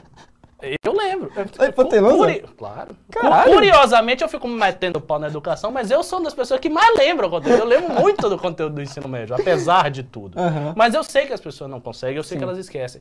Então não tem sentido. Não tem sentido a pessoa acumular uma quantidade enorme de informações. É preferível, é preferível, no meu entender, que o estudante tenha um conteúdo bem menor, mais funcional, veja aquelas coisas com mais calma e aprenda poucas coisas de maneira firme, que é, aliás, o propósito da academia. Sim. Eu falo muito na academia, sou muito digressivo, entro em vários nomes. Mas o meu propósito na academia é muito simples. Eu quero que vocês saiam com uma visão clara do que é liberalismo e do que é conservadorismo. Só. Não é refazer elite, não é dar todo o conteúdo do mundo, não é falar filosofia grega, não é falar da, da, da puta que pariu. Não, é só coisa simples. Eu quero que vocês entendam mais de liberalismo, entendam mais de conservadorismo e acabou. É. E é, é preciso ter esta modéstia, porque o objetivo modesto é o objetivo que o aluno pode conseguir. Se a gente tivesse, se a gente tivesse uma escola em que os meninos estudassem primeiro bem menos, escola, o cara vai de manhã e ele tem só amanhã. Ele tem amanhã, depois ele fica com tempo livre. E ele tem atividades diversificadas na escola, música, vai aprender a Uhum. desenhar, atividades lúdicas e optativas. Se o cara não quiser fazer também porra nenhuma, ele quiser ficar lá dormindo, ele fica. Fica jogando. Deu isso aí. Agora, atividades lúdicas sérias. Tipo, você vai ter uma aula de música, você vai aprender a tocar uma parada mesmo. Sim. Não é um negócio, você vai ficar lá e tum, tum, tum, tum. Ou desenho, você vai desenhar um copo. Até porque isso gera desinteresse no aluno. É. Muito quando você aprende alguma coisa assim forçado, tipo Dom Casmurro. Se você obriga um jovem de 15 anos a ler Dom Casmurro, na minha visão, provavelmente, ele vai criar um ranço com aquilo. Exato, exato. Então, assim, tem que ter pouco conteúdo, tem que ser simples, tem- os conteúdos têm que estar muito fixados e tem que ser. E outra, aí eu acho que o pessoal vai enlouquecer. Tem que ser verdadeiramente cumulativo. O que, que significa verdadeiramente cumulativo? Tudo tem que se acumular. Os conteúdos, embora muito menos, eles têm que se acumular, se acumular, se acumular, se acumular, se acumular Aprofundar. e se acumular. O sujeito que ele chega no final do seu curso escolar, ele precisa ter um arco, claro, ele vai perder coisas na memória, porque isso é inevitável, mas ele tem que ter um arco de continuidade mnemônico, de lembrar para dominar aquele arco. Este é o arco que interessa. Não adianta aprender nada se você esquece. Se você vai aprender, você vai esquecendo, não adianta nada, porque você esquece, você está perdendo tempo, você está jogando o tempo da sua vida na lata do lixo. É. Você tem que aprender e decorar e ir gravando. No mundo antigo, mundo antigo, por exemplo, a educação do Islã antiga, as pessoas decoravam as coisas. Elas decoram, elas decoram uma série de leis, decoram mesmo. Elas gravam e levam isso no seu coração até a morte. Uhum. Então você não esquece. Aquilo que se impregnou no, no- no cidadão.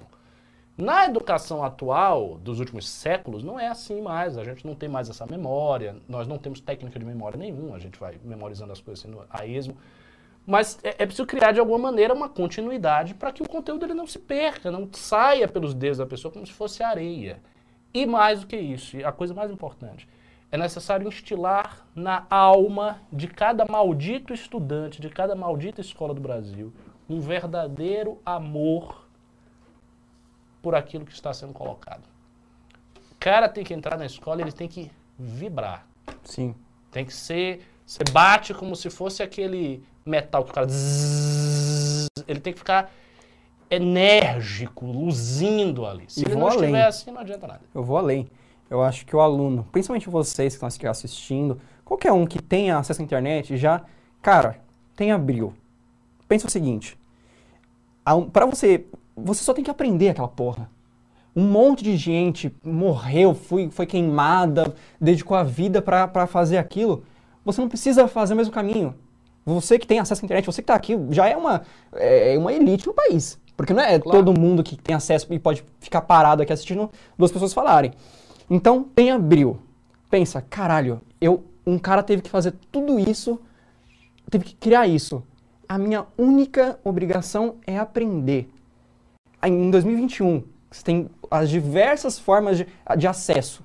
Pensa, quando eu, eu vejo uma coisa muito difícil, que nas aulas do Ricardo, que estão me ajudando muito na Que academia. bom, eu fico feliz. Porque eu comecei a ver, eu falei, cara, eu sou muito burro. Eu pensava que eu era muito inteligente. Não, você não é muito boa. Não, mas eu- não isso, seja é uma, modesto. isso é uma motivação. Porque assim, eu vi aquilo, eu falei, se ele sabe, e se os iluministas viajavam à Europa e, e toda aquela coisa, por que que eu que tô aqui sentado em 2021, depois que tudo isso já foi escrito, debatido e, revisto várias vezes, e traduzido pro meu idioma, eu nem tenho que aprender outro idioma, por que que eu tô aqui não consigo entender essa porra? Então às vezes eu me perco nas aulas dele, mas eu reassisto, assisto, assisto, assisto umas três, quatro vezes se for preciso, para entrar na cabeça. Então pensa o seguinte, você, não só da academia, qualquer coisa, se, você, se uma pessoa consegue, você também consegue.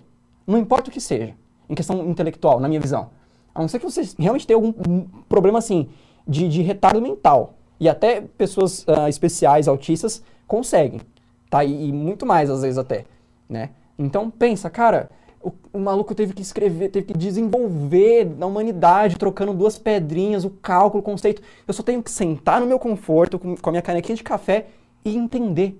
Então não há desculpa hoje para quem tem acesso à informação ser burro. Ah, eu não sei. Ah, eu tô com preguiça. Ah, mas é muito difícil as suas aulas, professor Ricardo. Não, cara. Senta e estuda. A gente tá citando todos esses problemas, mas quem tá na academia, e eu vejo muito isso, não vou citar nomes, mas eu vejo muitos alunos reclamando da dificuldade das aulas. É, eu não ligo. Não, mas assim, eu ligo, porque eu falo, cara, eu consigo sentar e ver e reassistir, às vezes até por ego. Porque eu falo, como que eu não vou conseguir É. entender isso? Então, é tipo o Clóvis de Barro. exatamente, tem, que ter brilho, porra! brilho. Entendeu? Veja esse vídeo depois, é, Clóvis- Dr. Cláudio de Barros, Bril. Esse vídeo mudou minha vida. Esse vídeo é Eu- eu- meu irmão me É, recomendou é engraçado. Aos 15 anos, e eu falei, virou uma chavinha.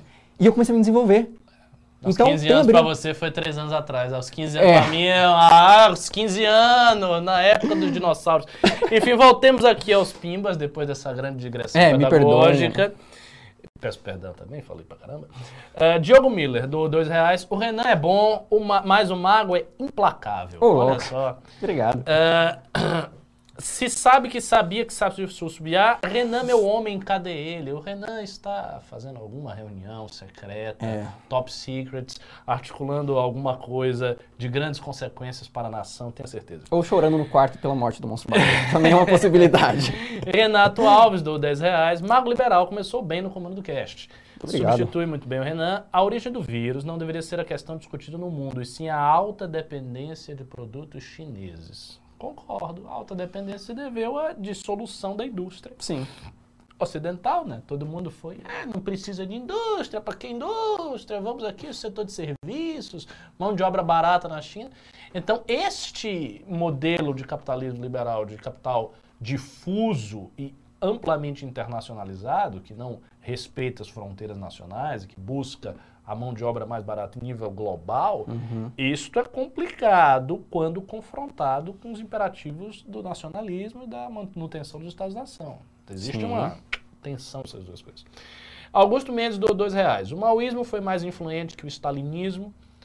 Cara, é difícil dizer assim, se foi mais... Eu creio que não, porque assim, o, o stalinismo foi como ele foi a formulação básica que governou a União Soviética da década de 20 até 1953 e a União Soviética era a grande república socialista do mundo, ela tinha uma, um impacto mundial inteiro como modelo de futuro, de um jeito que a China foi, mas já de uma maneira derivada, então eu diria que o stalinismo é influente. Só um minuto. O, o Kim roubou meu computador e eu não consigo mandar os pimbas.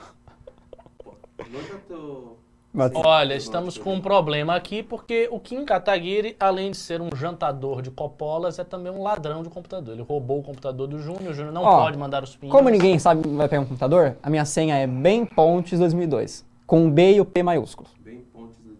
Isso. Cuidado, viu? o pessoal vai lhe hackear. hein? É, eita. Daqui a pouco é isso, as fotos íntimas estão aí na internet, viu? Do jeito que o pessoal tá animado pra É, isso. sim. Seja crítico do 10 reais. Estou esperando muito por esse debate amanhã, mesmo sabendo que o Coppola não vai. Contudo, quero muito ter conteúdo para falar esse final de semana. Eu vou pra rua gravar novamente. O Coppola vai no debate. Vai, acho que vai. Giovanni Gura, do 5 reais. O que vocês acham sobre o Tratolão? Passa essa pra você. O que você acha sobre o Tratolão? Cara, eu acho que é uma atitude desesperada do governo.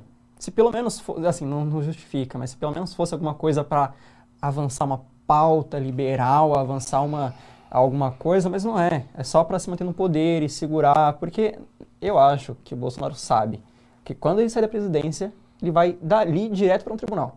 Eu também acho. Então, ele tá fazendo tudo, é que nem, acho que foi você que deu um exemplo no News, que é como se ele devesse alguém em São Paulo e estivesse explodindo o Estado para sobreviver. Eu acho que foi você que Não sei, não me lembro. eu acho que foi no News. De Basicamente, maneira, eu concordo com o. Sim. Que- ele deve ali a questão de rachadinha, e, e pode ser mais coisa, a gente não sabe. Mas ele está destruindo a República, está destruindo a, a- a- uma boa parte da direita, pelo menos lá na mente do povão, porque nós que somos de fato de direita entendemos as coisas e não compramos apenas o discurso, a gente entende que não. Calma lá. O governo, o Brasil não está assim porque foi um projeto liberal. Foi justamente a falta dele. Isso não significa que ele não seja de direita. Ele é de direita. Só que, até porque o, o governo militar aqui no Brasil foi desenvolvimentista e foi de direita. É, eu, eu, na verdade, acho que o governo Bolsonaro é um governo conservador liberal. Conser...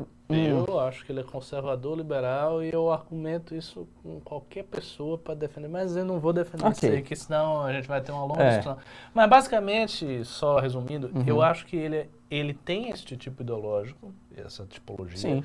mas ele não conseguiu realizar nada disso. O programa todo ficou no ar e ele teve que buscar um subprograma para jogar aí para cima. Mas ele não conseguiu ou ele viu que não dava pra fazer? Não, porque ele se não ele fizesse, conseguiu. ele ia pra cadeia. Não, ele não conseguiu. Não era por isso. Você acha que ele realmente tinha intenção? Ah, acho, acho. Acho que quando tinha o Guedes e tudo no início, eles queriam fazer reformas, eles queriam fazer aquilo ali. Eles não Sei. conseguem, porque o governo é ruim. Não, mas tem ali um monte de coisa que ele pode fazer sozinho. Mas ele é fraco, ele é burro, ele não sabe administrar. Você fica achando, ah, mas ele poderia fazer isso. Ele poderia se ele fosse outra pessoa. Talvez a gente esteja Ele é lerdo. ele. Bolsonaro... Ah, mas o Bolsonaro é um cara tosco, pô. Bolsonaro é. um- A real é o seguinte, a gente é governado por um cara que é um idiota, pô. Cafona, é brega, a verdade, pô, burro. O cara é idiota. pô. É. Mas assim, é, um só pra... idiota que teve coragem num momento determinado Sim. da história, que foi encampar um discurso conservador. Tá, E que deu sorte pra caralho. falou, foi pra mídia, gritou, meteu a boca no trombone, como Faustão diz. Uhum. Teve essa coragem, esse é o mérito, porque todo mundo se acovardava e ninguém queria pegar essa pauta. Ele Sim. pegou, virou um grande símbolo e virou presidente. Agora, ele é um cara muito limitado, um claramente É. limitado. De fato, até porque quem realmente manda ali na minha visão é o Carluxo. São os filhos Que, retardados que, dele. do, que é um doido. É. Mas assim, só pra concluir, eu acho que o, o Bolsonaro... Até esqueci qual que era a pergunta.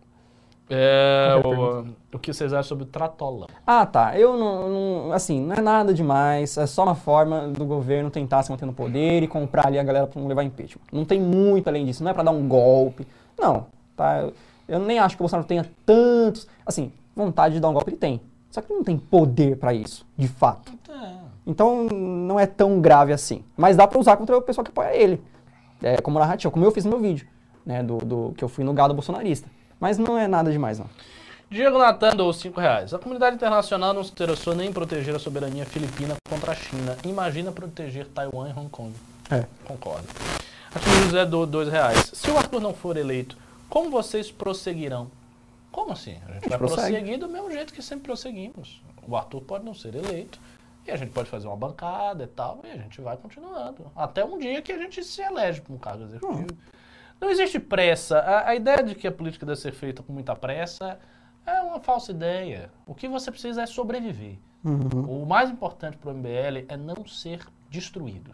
É não acabar. Se o MBL continua e ele avança, ainda que devagar, ele vai chegar uma hora no ponto. né? A tartaruga andando aqui durante mil anos na mesma direção, ela dá a volta ao mundo. É, e política não é só vitória. Política é derrota, é você apanhar, é você sofrer, é você chorar. Então não é, ai, perdemos, vamos desistir. Não. Monstro Baleia, do dois reais. Notícia está no site da Veja. Foi uma notícia que ele mandou aí do. Que a gente até Da... O Lula estava desarticulando o PDT. Isso, isso, isso, isso. É. É, como sempre, né? Quando é que o Lula não desarticulou o PDT? Qualquer um de outro vertente da esquerda. Exato. Diego Natan deu 5 reais. Só lembrando que vocês perderam 32. Ah, calma. É, tá, mas a gente pressionou o governo Vargas, isso que importa. E o importante é lutar mesmo, lute mesmo sem chance da vitória. Olha que bonito. Eliel Fontes do 10 reais. Assisti o vídeo de campanha da locomotiva de São Paulo e achei muito elitista. Frame de carros acima da média. Bom toque. Bom toque. Arthur lavando o vidro do carro lembrou até o Dória de Gari. O marketing tem que pensar em um apelo mais popular. É, eu não me lembro do vídeo, não, não vi, mas eu vou levar essa sua mensagem pro pessoal. Atílio José do dois reais. Arthur e Lula eleitos, governador agirá como? Agirá de maneira independente. Eu não duvido. E, na minha opinião, pode fazer algum nível de oposição, mas não demais. Isso é o que, se me perguntarem, eu direi. Porque eu acho que a função do governo é cuidar do Estado. E você, assim, entrar em choque muito frontal com o presidente é, é perigoso, porque a gente tem um pacto federativo que faz com que boa parte do dinheiro tributável do Brasil fique na mão da União. Então os caras têm um dinheiro. Se ele tem um dinheiro, você fala assim. Mas isso também serve pra gente. Se os abusos já estão aumentando, porra, os policiais aqui são os menos, menos ganham no Brasil. Se o Arthur conseguir dialogar com essa galera, e eu não tô querendo ter nenhuma senha golpista aqui, mas se ele conseguir mostrar, se ele conseguir mostrar pro pessoal, olha, vocês são roubados pela União. Nós temos sim um dever com, com a União, com o país, eu não sou separatista, mas eu defendo uma reforma do Pacto Federativo, uma revisão do pacto, mais poder aos estados, que mais impostos É. fiquem nos estados. Isso, isso vai fazer parte do programa do governo, mas assim. A gente consegue mostrar isso, a gente consegue cativar as pessoas. Agora, não dá pra querer colocar a polícia contra o Estado, porque eh, isso pode gerar conflitos bélicos. E não é exagero dizer isso. Eu acho que esse negócio do Pacto Federativo não muda nem que a vaca tussa. Mas é, é preciso lutar por aquilo que importa. Bruno Santos do 1,90 não falou nada. Arthur Nascimento do 5 reais. Para o MBL São Paulo, é para o MBL São Paulo é o centro do mundo. Cada vez ma- mais vejo defesa apaixonadas por São Paulo e piadas sobre o Rio de Janeiro. Não, veja só, piadas sobre o Rio de Janeiro são comuns no Brasil todo, né? Isso aí é bem normal. É, vocês são uma piada pra tantos. Vocês roubaram o nosso coração, tá bom? Brincadeira, mas fa- falando sério, eu que sou baiano, eu não sou nem carioca nem paulista. Eu acho que o problema do Rio de Janeiro é a coisa mais importante que existe na história do Brasil. O Brasil não será um grande país se não resolver a questão do Rio de Janeiro. O Rio de Janeiro é o centro espiritual do Brasil, É. por assim dizer. Foi a capital na época que o Brasil se tornou independente. Durante muito tempo foi a capital, durante muito tempo foi o celeiro de todos os intelectuais, todos os movimentos de ideia, tu, tudo que Uhum. A havia no Brasil, pianos. tudo que havia no Brasil fluía para o Rio de Janeiro, essa é a real.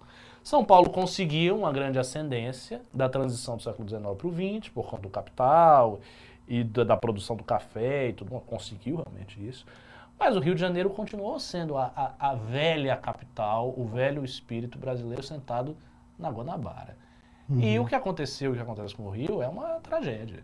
Assim, não, não, não dá para um país que tinha, que era assim, a, a flor do país, você joga lá no lixo, pisa e deixa para lá. E coloca toda a União em risco. É, Porque mas- a milícia toma conta ali. Então a gente tem um território. Pensa a gravidade disso. A gente tem um território brasileiro, uma parte do território, que está na mão do crime organizado. É, é uma pena, né? O Rio é tão bonito. Eu fui, eu fui recentemente para um curso de uns professores conservadores americanos. Eu fui no Rio. Nossa, que cidade linda, que cidade Sim. magnífica. E saber que aquilo ali foi jogado assim, de qualquer jeito, é triste. Monstro Baleia do 5 reais. Vocês permitem que eu ressuscite o Caio Coppola, caso ele seja derrotado por Kim Kataguiri no debate? Permitimos, Monstro Baleia. Ressuscite o Caio Coppola domingo. Pra ser derrubado de novo. Você vê a maldade do rapaz. Estamos tóxicos. Felipe Santos do dois reais. Já assisti do Brasil e da minha Bahia. Vou para NZ. O que que é NZ? Em Z? Nova Zelândia? É, deve ser Nova É. Zelândia. É, cara, vá pra Nova Zelândia, pô. Vai ter gente aqui lutando pelo Brasil. porque- Renial Plays do dois reais. Copando Frangola vai fugir amanhã, tô até vendo, vai não. Cristina Barros Silveira Vale do 27,90. Brigadão, Cristina. Diego Souza do 5 reais. Ricardo, como é sua rotina de estudos? Compartilhe dicas. É, uma vez eu fiz uma aula na que não era nem na academia, foi num protótipo da academia que eu falava sobre isso. Eu não tenho propriamente uma rotina de estudos, no, no- no sentido de que eu não organizo o meu dia de estudos ou as minhas leituras, elas ficam assim compactas e organizadas. Eu simplesmente estudo, eu vou estudando, assim, é um negócio meio selvagem. Eu vou pegando e vou lendo, e vou estudando, e vou tomando anotações. Agora, uma coisa que é particular da minha maneira de estudar é, a essa altura do campeonato, eu já adquiri muita cultura geral. Então, não estudo mais por cultura geral. Eu não quero estudar os filósofos, estudar os historiadores, procurar romances. Eu estudo por questões, que são questões importantes para mim. Então, eu tenho as questões importantes para mim e eu busco essas questões. A cultura geral eu já não busco mais, eu não quero cultura geral. Você estuda outros idiomas? Em outros idiomas e outros Eu, idiomas? sincero, eu não tenho talento para estudo de línguas, não gosto, Uhum. acho chato e realmente não tenho jeito. O que acontece? Eu leio em espanhol e leio em inglês. Leio normal como se estivesse lendo em português. Uhum. Em francês, eu leio capengando com a ajuda de dicionário. Sim. Então, eu me forço. Eu quero ver se eu tiro um ano para ficar lendo só material em francês, para pegar o jeito. E aí eu vou saber quatro idiomas na leitura. Sim. Espanhol, inglês, francês e português.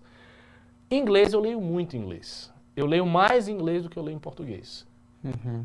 Não por vaidade, mas porque muita coisa não é traduzida para a língua portuguesa. Sim. Saibam disso. Pouca coisa se traduz para a língua portuguesa. A quantidade de materiais que você tem em inglês é imensa. Você, por exemplo, agora eu estou estudando a questão do historicismo alemão. Uhum. O historicismo é uma escola do pensamento ah, que foi muito notável na Alemanha e, no, e no, no mundo inteiro, e tem uma ligação muito particular com o conservadorismo. Conservadorismo alemão. Com o conservadorismo alemão com o conservadorismo do mundo inteiro. Uhum. Porque o Burke tem algumas eh, intuições historicistas presentes nessas Sim. reflexões. Então é uma coisa que eu vou apresentar na academia. Estou estudando isso. Não tem isso em português. Você não, você não acha o material. Não existe. Uhum. Então você tem que procurar em outra- outras línguas. Agora, eu não gosto assim de eu mesmo estudar línguas. Eu acho chato. Tem gente que gosta, tem gente que tem muito talento para idiomas. Por exemplo, o professor Rodrigo Jungmann, não sei se você conhece. Não. O Rodrigo Jungmann é um liberal, professor da Universidade Federal de Pernambuco. E ele é um cara que ele sabe uns oito idiomas, sabe Nossa. um bocado. Ele adora, ele sabe inglês, francês, italiano, um bocado, tá aprendendo russo, tá aprendendo russo. Ele gosta, né? Eu não gosto, eu acho chato. Mas eu tenho que aprender. Tenho que aprender alemão e tenho que aprender a minha língua sacra, a língua sacra da minha religião, que é o árabe. É, eu, eu não sei nada de hebraico, tá? Inclusive. Inclusive, eu queria dar- deixar bem claro, eu, eu falei que eu era judeu no Twitter esses dias e perguntaram se eu era é, de origem israelita, enfim. Eu sou de origem sefardita. Acho que é sefardita que fala. Tá, Mas sou muito desligado. Então, tipo, nem, nem Parece mais um ashkenazi. Eu acho. Nossa! Um sefardita, sério? É, é, é, Pontes, eu me chamo Benjamin Silva Pontes, é origem Ah. portuguesa. Mas eu, eu não sei porra nenhuma, sou completamente desligado, então eu sou praticamente católico, pra falar a verdade. Sério? Ah, é questão de não ligar pra religião, Ah, Mas não sim, sou- Sim, sim, sim, sim. Um judeu secularizado. É. É, Augusto Mendes, do 5S. Cabum, sobre letra tremida, eu tenho tremor essencial isso nunca me atrapalhou. Meu método de aprendizado foi sempre anotar tops. Amigo, não é isso. É Não é diferente. ter letra tremida. Eu não tô falando de gente que tem letra tremida. Eu tô falando de pessoas que não conseguiam escrever. Não sabe usar um lápis. Por dificuldade de escrever mesmo. Não é que a letra dele era tremida porque ele tem um tremor na mão. Não, ele não tinha tremor na mão. Mão, mão firme. Mão normal, firme. Só que o cara não conseguia escrever direito. Porque não está acostumado a escrever no ensino médio. É, é- é esse o nível. Ou seja, o cara é praticamente, praticamente um analfabeto. Ele está em processo de transição de alfabetização, só que ele está no primeiro ano do ensino médio. Uh, Jefferson Cardoso, dos 5 reais. Existe chance do PIB subir mais 5% esse ano? Se acontecer isso mudar algo no cenário eleitoral? Cara, para mim o PIB vai- não vai subir. Porque cadê as, as coisas voltando? Continua meio parado e vai, vai, vai ter, ter terceira onda agora, Ribeirão Ah. Preto tá fechando. A situação da pandemia é complicada. Costa do MBL do 2 reais. Chame o Platinho do The Hatcast. Seria. Quem quem é Quem é Platinho? Platinho? Não faço The ideia. Redcast nem lançou ainda, gente. Platinho. Mas, enfim, se o Platinho for gente boa, poderíamos chamar o Platinho. Platinho, Não sei porquê, Platão, mas eu acho que algum, eles. eu acho que algum apelido pro Guto. É, deve ser o alguma coisa pro Platinho, Guto. é, eu gosto do Platão. Platão. Eduardo Tenório do dois reais. Seria massa o Ricardo no Flow. Pode ser. Se me convidarem, eu apareço lá. Nossa. Apareço lá. Tenho certeza, tenho certeza que não vai ficar pedindo os dados. É. Mas e os dados? E os dados? Ai, ai. Monokuma deu 5 reais. Mago, casa comigo. Quem é? Monokuma. Não, não faço ideia. É, se você se converter ao judaísmo, caso. É, tem que ser. Tá vendo? Depois falou que é relaxada com religião. Ele exige a conversa. Não, é eu porque casei assim- com minha mulher que é católica. É tá porque vendo? assim, eu- Esses judeus, esse pessoal radical. esses palestinos. Não, é porque assim, eu quero me reintroduzir, eu quero, sabe, seguir. Eu sou é, muito desligado na minha Você família. quer se aproximar mesmo do Eu quero me aproximar, mas assim, não, faça agora. Isso, não. Mas não agora. Eu quero me dedicar aos estudos e quero seguir com a minha família, então por isso que pra me casar eu quero que seja convertido. Meu Deus! Dá um oi aí. Tô louco! Olha aqui quem chegou. E aí, mano? Olha aqui quem chegou. Beleza? E aí, meus filhos? E aí, tudo E aí? bem? Tudo Oi, bem? ele foi bem? Foi, tá indo bem. O pessoal gostou, aparentemente. É, ele é muito. É, ele é simpático. É mesmo? É mesmo? Olha só, o estagiário. Ele iria melhor, sendo bem franco, ele iria melhor com você como rosto, porque você é muito melhor rosto do que eu. Mas ele é bom. Ele, É porque a- nós ele dois faz a gente é análises meio e tal. É bem, da bem, bem cabeça. bacana. Dá, dá pra. Ele, ele me controla aqui, porque às vezes eu, eu falo muito, ele me dá uma Oi. podada. Acho que nós dois aqui ia ser um caos. Ia ser um caos.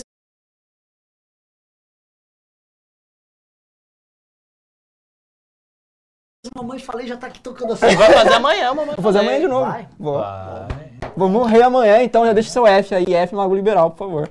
Ó, eu falar. Não, você tá mandando bem, você tá, você tá criando uma boa fama aqui dentro. É, você é vem, verdade. você faz as coisas. É. você- Que honra. Isso Cara é bom, conquistando o time por dentro, né? É, é, isso é importante. O MBL existe, vocês sabem, né? pra isso, pô. O MBL não existiria se não fosse pessoas novas se agregando, pegando seus talentos Sim. e se desenvolvendo. É Agora, aí. posso falar um negócio? Acabei de voltar Agora, de pra viagem. chegar no nível do Kim vai demorar. o Kim é mesmo? Acabei de Foda. voltar de viagem. É. Puta que pariu, cara.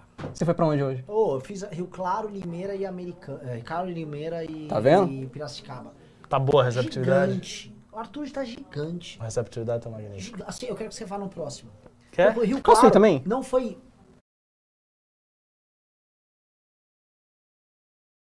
Pô, Câmara de Rio Claro deve ter no máximo, no máximo, seus É. 20 vereadores. Uhum. Então, uma 15 a 20. Cara, o Arthur foi recebido. Assim, ele tem três vereadores lá que protocolaram. Estamos com o Arthur. Nossa. Caralho. isso é O bastante. prefeito de Piracicaba, que é uma cidade de quase 400 mil habitantes, mano, o cara já tinha feito um locomotiva antes. É, e aí que tem, e aí tem uma coisa fantástica. Tá circulando a notícia. Tá, a exatamente. notícia vai circulando, Tá vai circulando, vai tão circulando, vai circulando, e a galera já Aham. começa a esperar.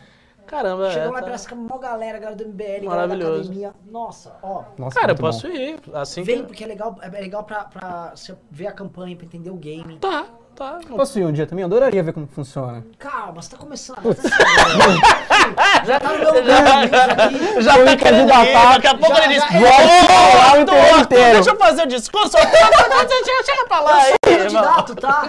Vou articular e vou dar um golpe na República. Vou separar São Paulo do Brasil.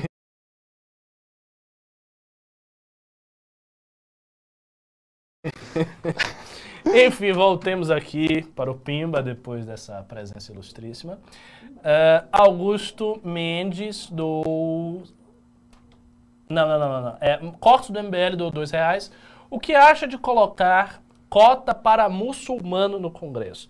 Que isso? Acho muito vago. Assim, se fosse uma cota para muçulmano baiano de direita, aí eu seria favorável. Olha, vou ser meio Porque só um, eu. Eu, eu, eh, isso aqui eu não tô falando pelo MBL nem por ele, mas eu trocaria toda a bancada evangélica por uma bancada muçulmana.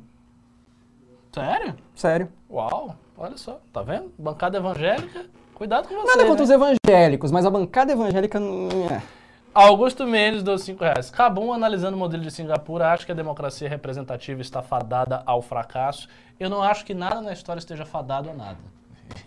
Essa é a minha resposta. Eu não acredito que seja possível estabelecer regularidades absolutas e fechadas na história. No sentido, aqui é a minha previsão e isso vai acontecer de maneira absolutamente inevitável. Não acho que isso, isso seja possível. Acho que o conhecimento a epistemologia da história não permite esse tipo de afirmação. E todas as vezes que alguém tentou fazer essas afirmações deu errado, né? Várias É. e várias vezes. Marx dizia que o socialismo ia florescer nos países de maior avanço do capitalismo. Foi acontecer na Rússia e na China rural. Ele nem Ah. viu acontecer. Nem viu. Fukuyama diz que não, a democracia liberal vai se espalhar para tudo que é lugar, não vai ter. Chegou agora, é radicalismo islâmico, é China, é autoritarismo. Então, e eu tô falando de gênios, assim, Karl Marx e Fukuyama são dois gênios. Marx maior ainda, Marx é um dos gênios Sim.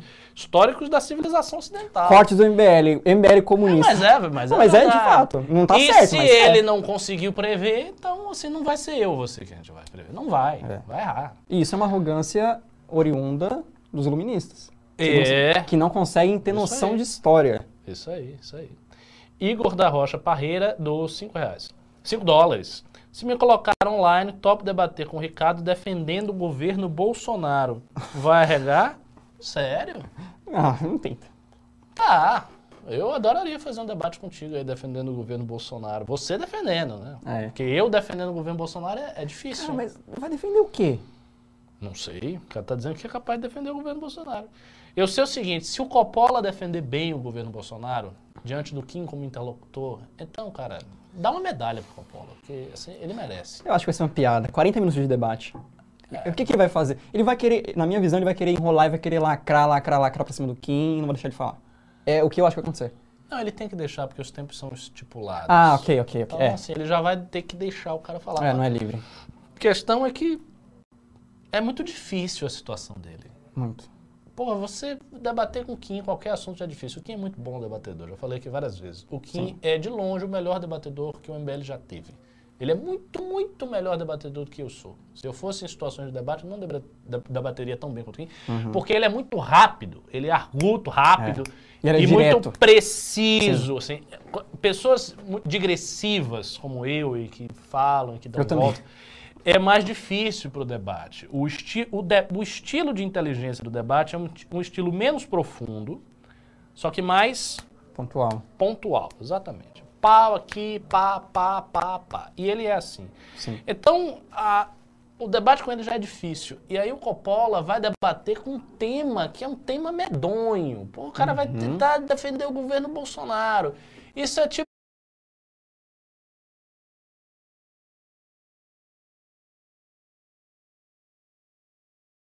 Tipo, sei lá, eu vou debater medicina tentando de- defender a gripe. É complicado.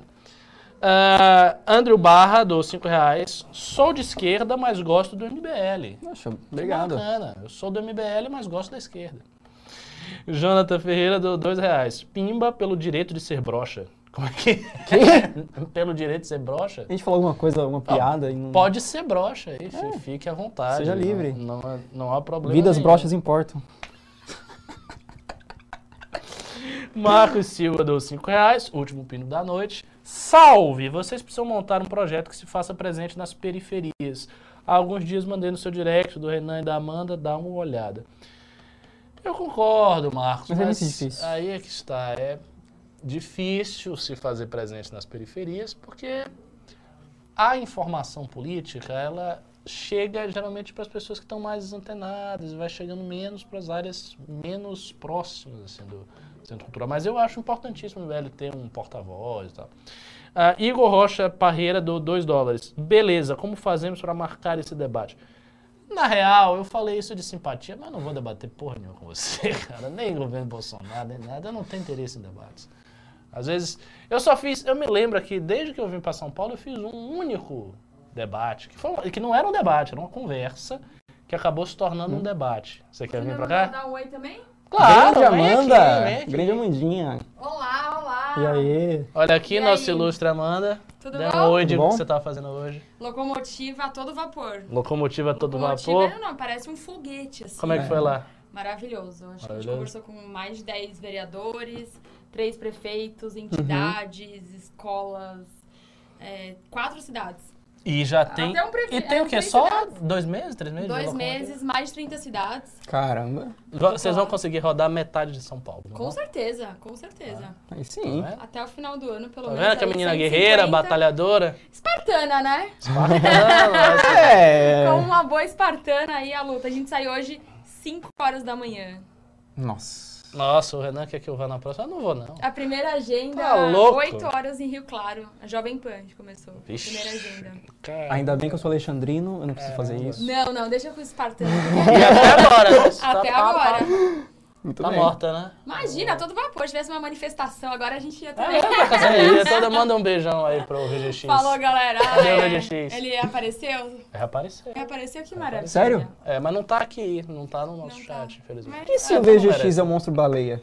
E por isso que ele sumiu. Não, não é não, não é não. O VGX tem identidade própria. Será? Não sei. Mas enfim, que, ma- que maravilha que vocês tiveram uma Parabéns. boa Mas colheita aí, lá. sair a locomotiva também é bem legal, já postando em tempo real tudo que a gente tá fazendo. Qual é a página da locomotiva? Locomotiva SP. Tem no Insta e tem um site também, tem um vídeo da locomotiva explicando bem legal. Tá vendo? Muito bem. Locomotiva SP. Gravem. É uma maravilha. E se você for em São Paulo, a gente vai na sua cidade, hein? Se conhecer algum prefeito, vereador, a gente tá protocolando e conhecendo. O pessoal vai começar a que falar gente- aqui as cidades. É. É, se tiver um prefeito, um vereador, a gente vai, conhece a cidade, ouve as demandas, protocola as PLs de combate à Covid. E é isso aí. Isso aí. Tá vindo é isso aí. um, um oizinho. Eu tô, eu tô- você tá animado, você tá, você tá energética, Nem né? Eu tô- parece, né? Não, parece sim, você tá. Não, nem parece que acordou Ah, às quatro da manhã. Nossa. Nem parece, nem parece. Energia boa essa. Muito bem. Senti. Agora eu dormi porque amanhã eu quero ver o debate. É. amanhã tem. E esse rapaz vai fazer mamãe falei lá na esquerda. Vai? Vou. É. Manifestação petista. É. Não vou conseguir ver o debate ao vivo, infelizmente. Nossa, mas tá bom, é por uma boa causa. Sim, sim. Eu Vou lá apanhar de petista. Vai lá. Tchau, tchau, galera. Valeu. Tchau, bom, tchau. Bom, bom Tchau, Amandinha. enfrentamento. Obrigado. Ah, finalmente, finalmente, finalmente. Ah, isso. Esse foi o último Pimba. o do Yuri pedindo para marcar o debate. E o que eu tá falando é, não, não vou marcar debate nenhum, eu não debato com ninguém. Eu sou o seguinte, eu estudo e eu explico. Se a pessoa quiser entender, ela entende. Se ela não É. quiser, ela não entende. Só uma vez que eu, foi um debate, não foi num debate, foi uma conversa com aquele menino Miorim, da Universidade Libertária. Ele virou uma espécie de debate. Eu sei que no final ele ficou assustadíssimo comigo, porque eu disse que se tivesse secessão e eu fosse o presidente, eu mandava o exército derrubar o movimento separatista e prender as pessoas. Ele, Ai meu Deus, você vai matar a gente, socorro! Eu disse, é, irmão, separação é isso. Eu já falei isso. Se você quisesse se separar do Brasil e eu fosse presidente, eu mandava as tropas federais lá. Não vai separar nem que Eu já falei isso e eu fui chamado de as piores coisas possíveis por essa turma. Mas, cara, desculpa. É, remédio pra secessão é isso. É, pois é. Enfim, terminamos o nosso news. Muito obrigado. Faça aí as suas, suas despedidas, Cara, palavras finais. Espero que venham muitos, muitos outros news. É uma honra estar aqui ao lado desse excelentíssimo professor. É uma inspiração intelectual para mim de verdade. Me sigam nas redes sociais. No Twitter é arroba bempontes. No Instagram é o Mago MBL. Meu YouTube é o Mago Liberal. Compre o moletom, que a produção pediu para eu divulgar. Vou divulgar novamente. loja.mbl.org.br. E é isso. Inclusive não teve nenhum pimba acima de 150 reais, né? Não, os pimbas muito magrinhos. Mas tudo bem. magrinho. Mas é isso. Obrigado por acompanharem. E até a próxima. É. Minhas palavras finais, antes de terminar. O horário do debate, falarei de novo. 14 horas amanhã no canal do MBL, no canal do Caio. Valeu, falou, goodbye.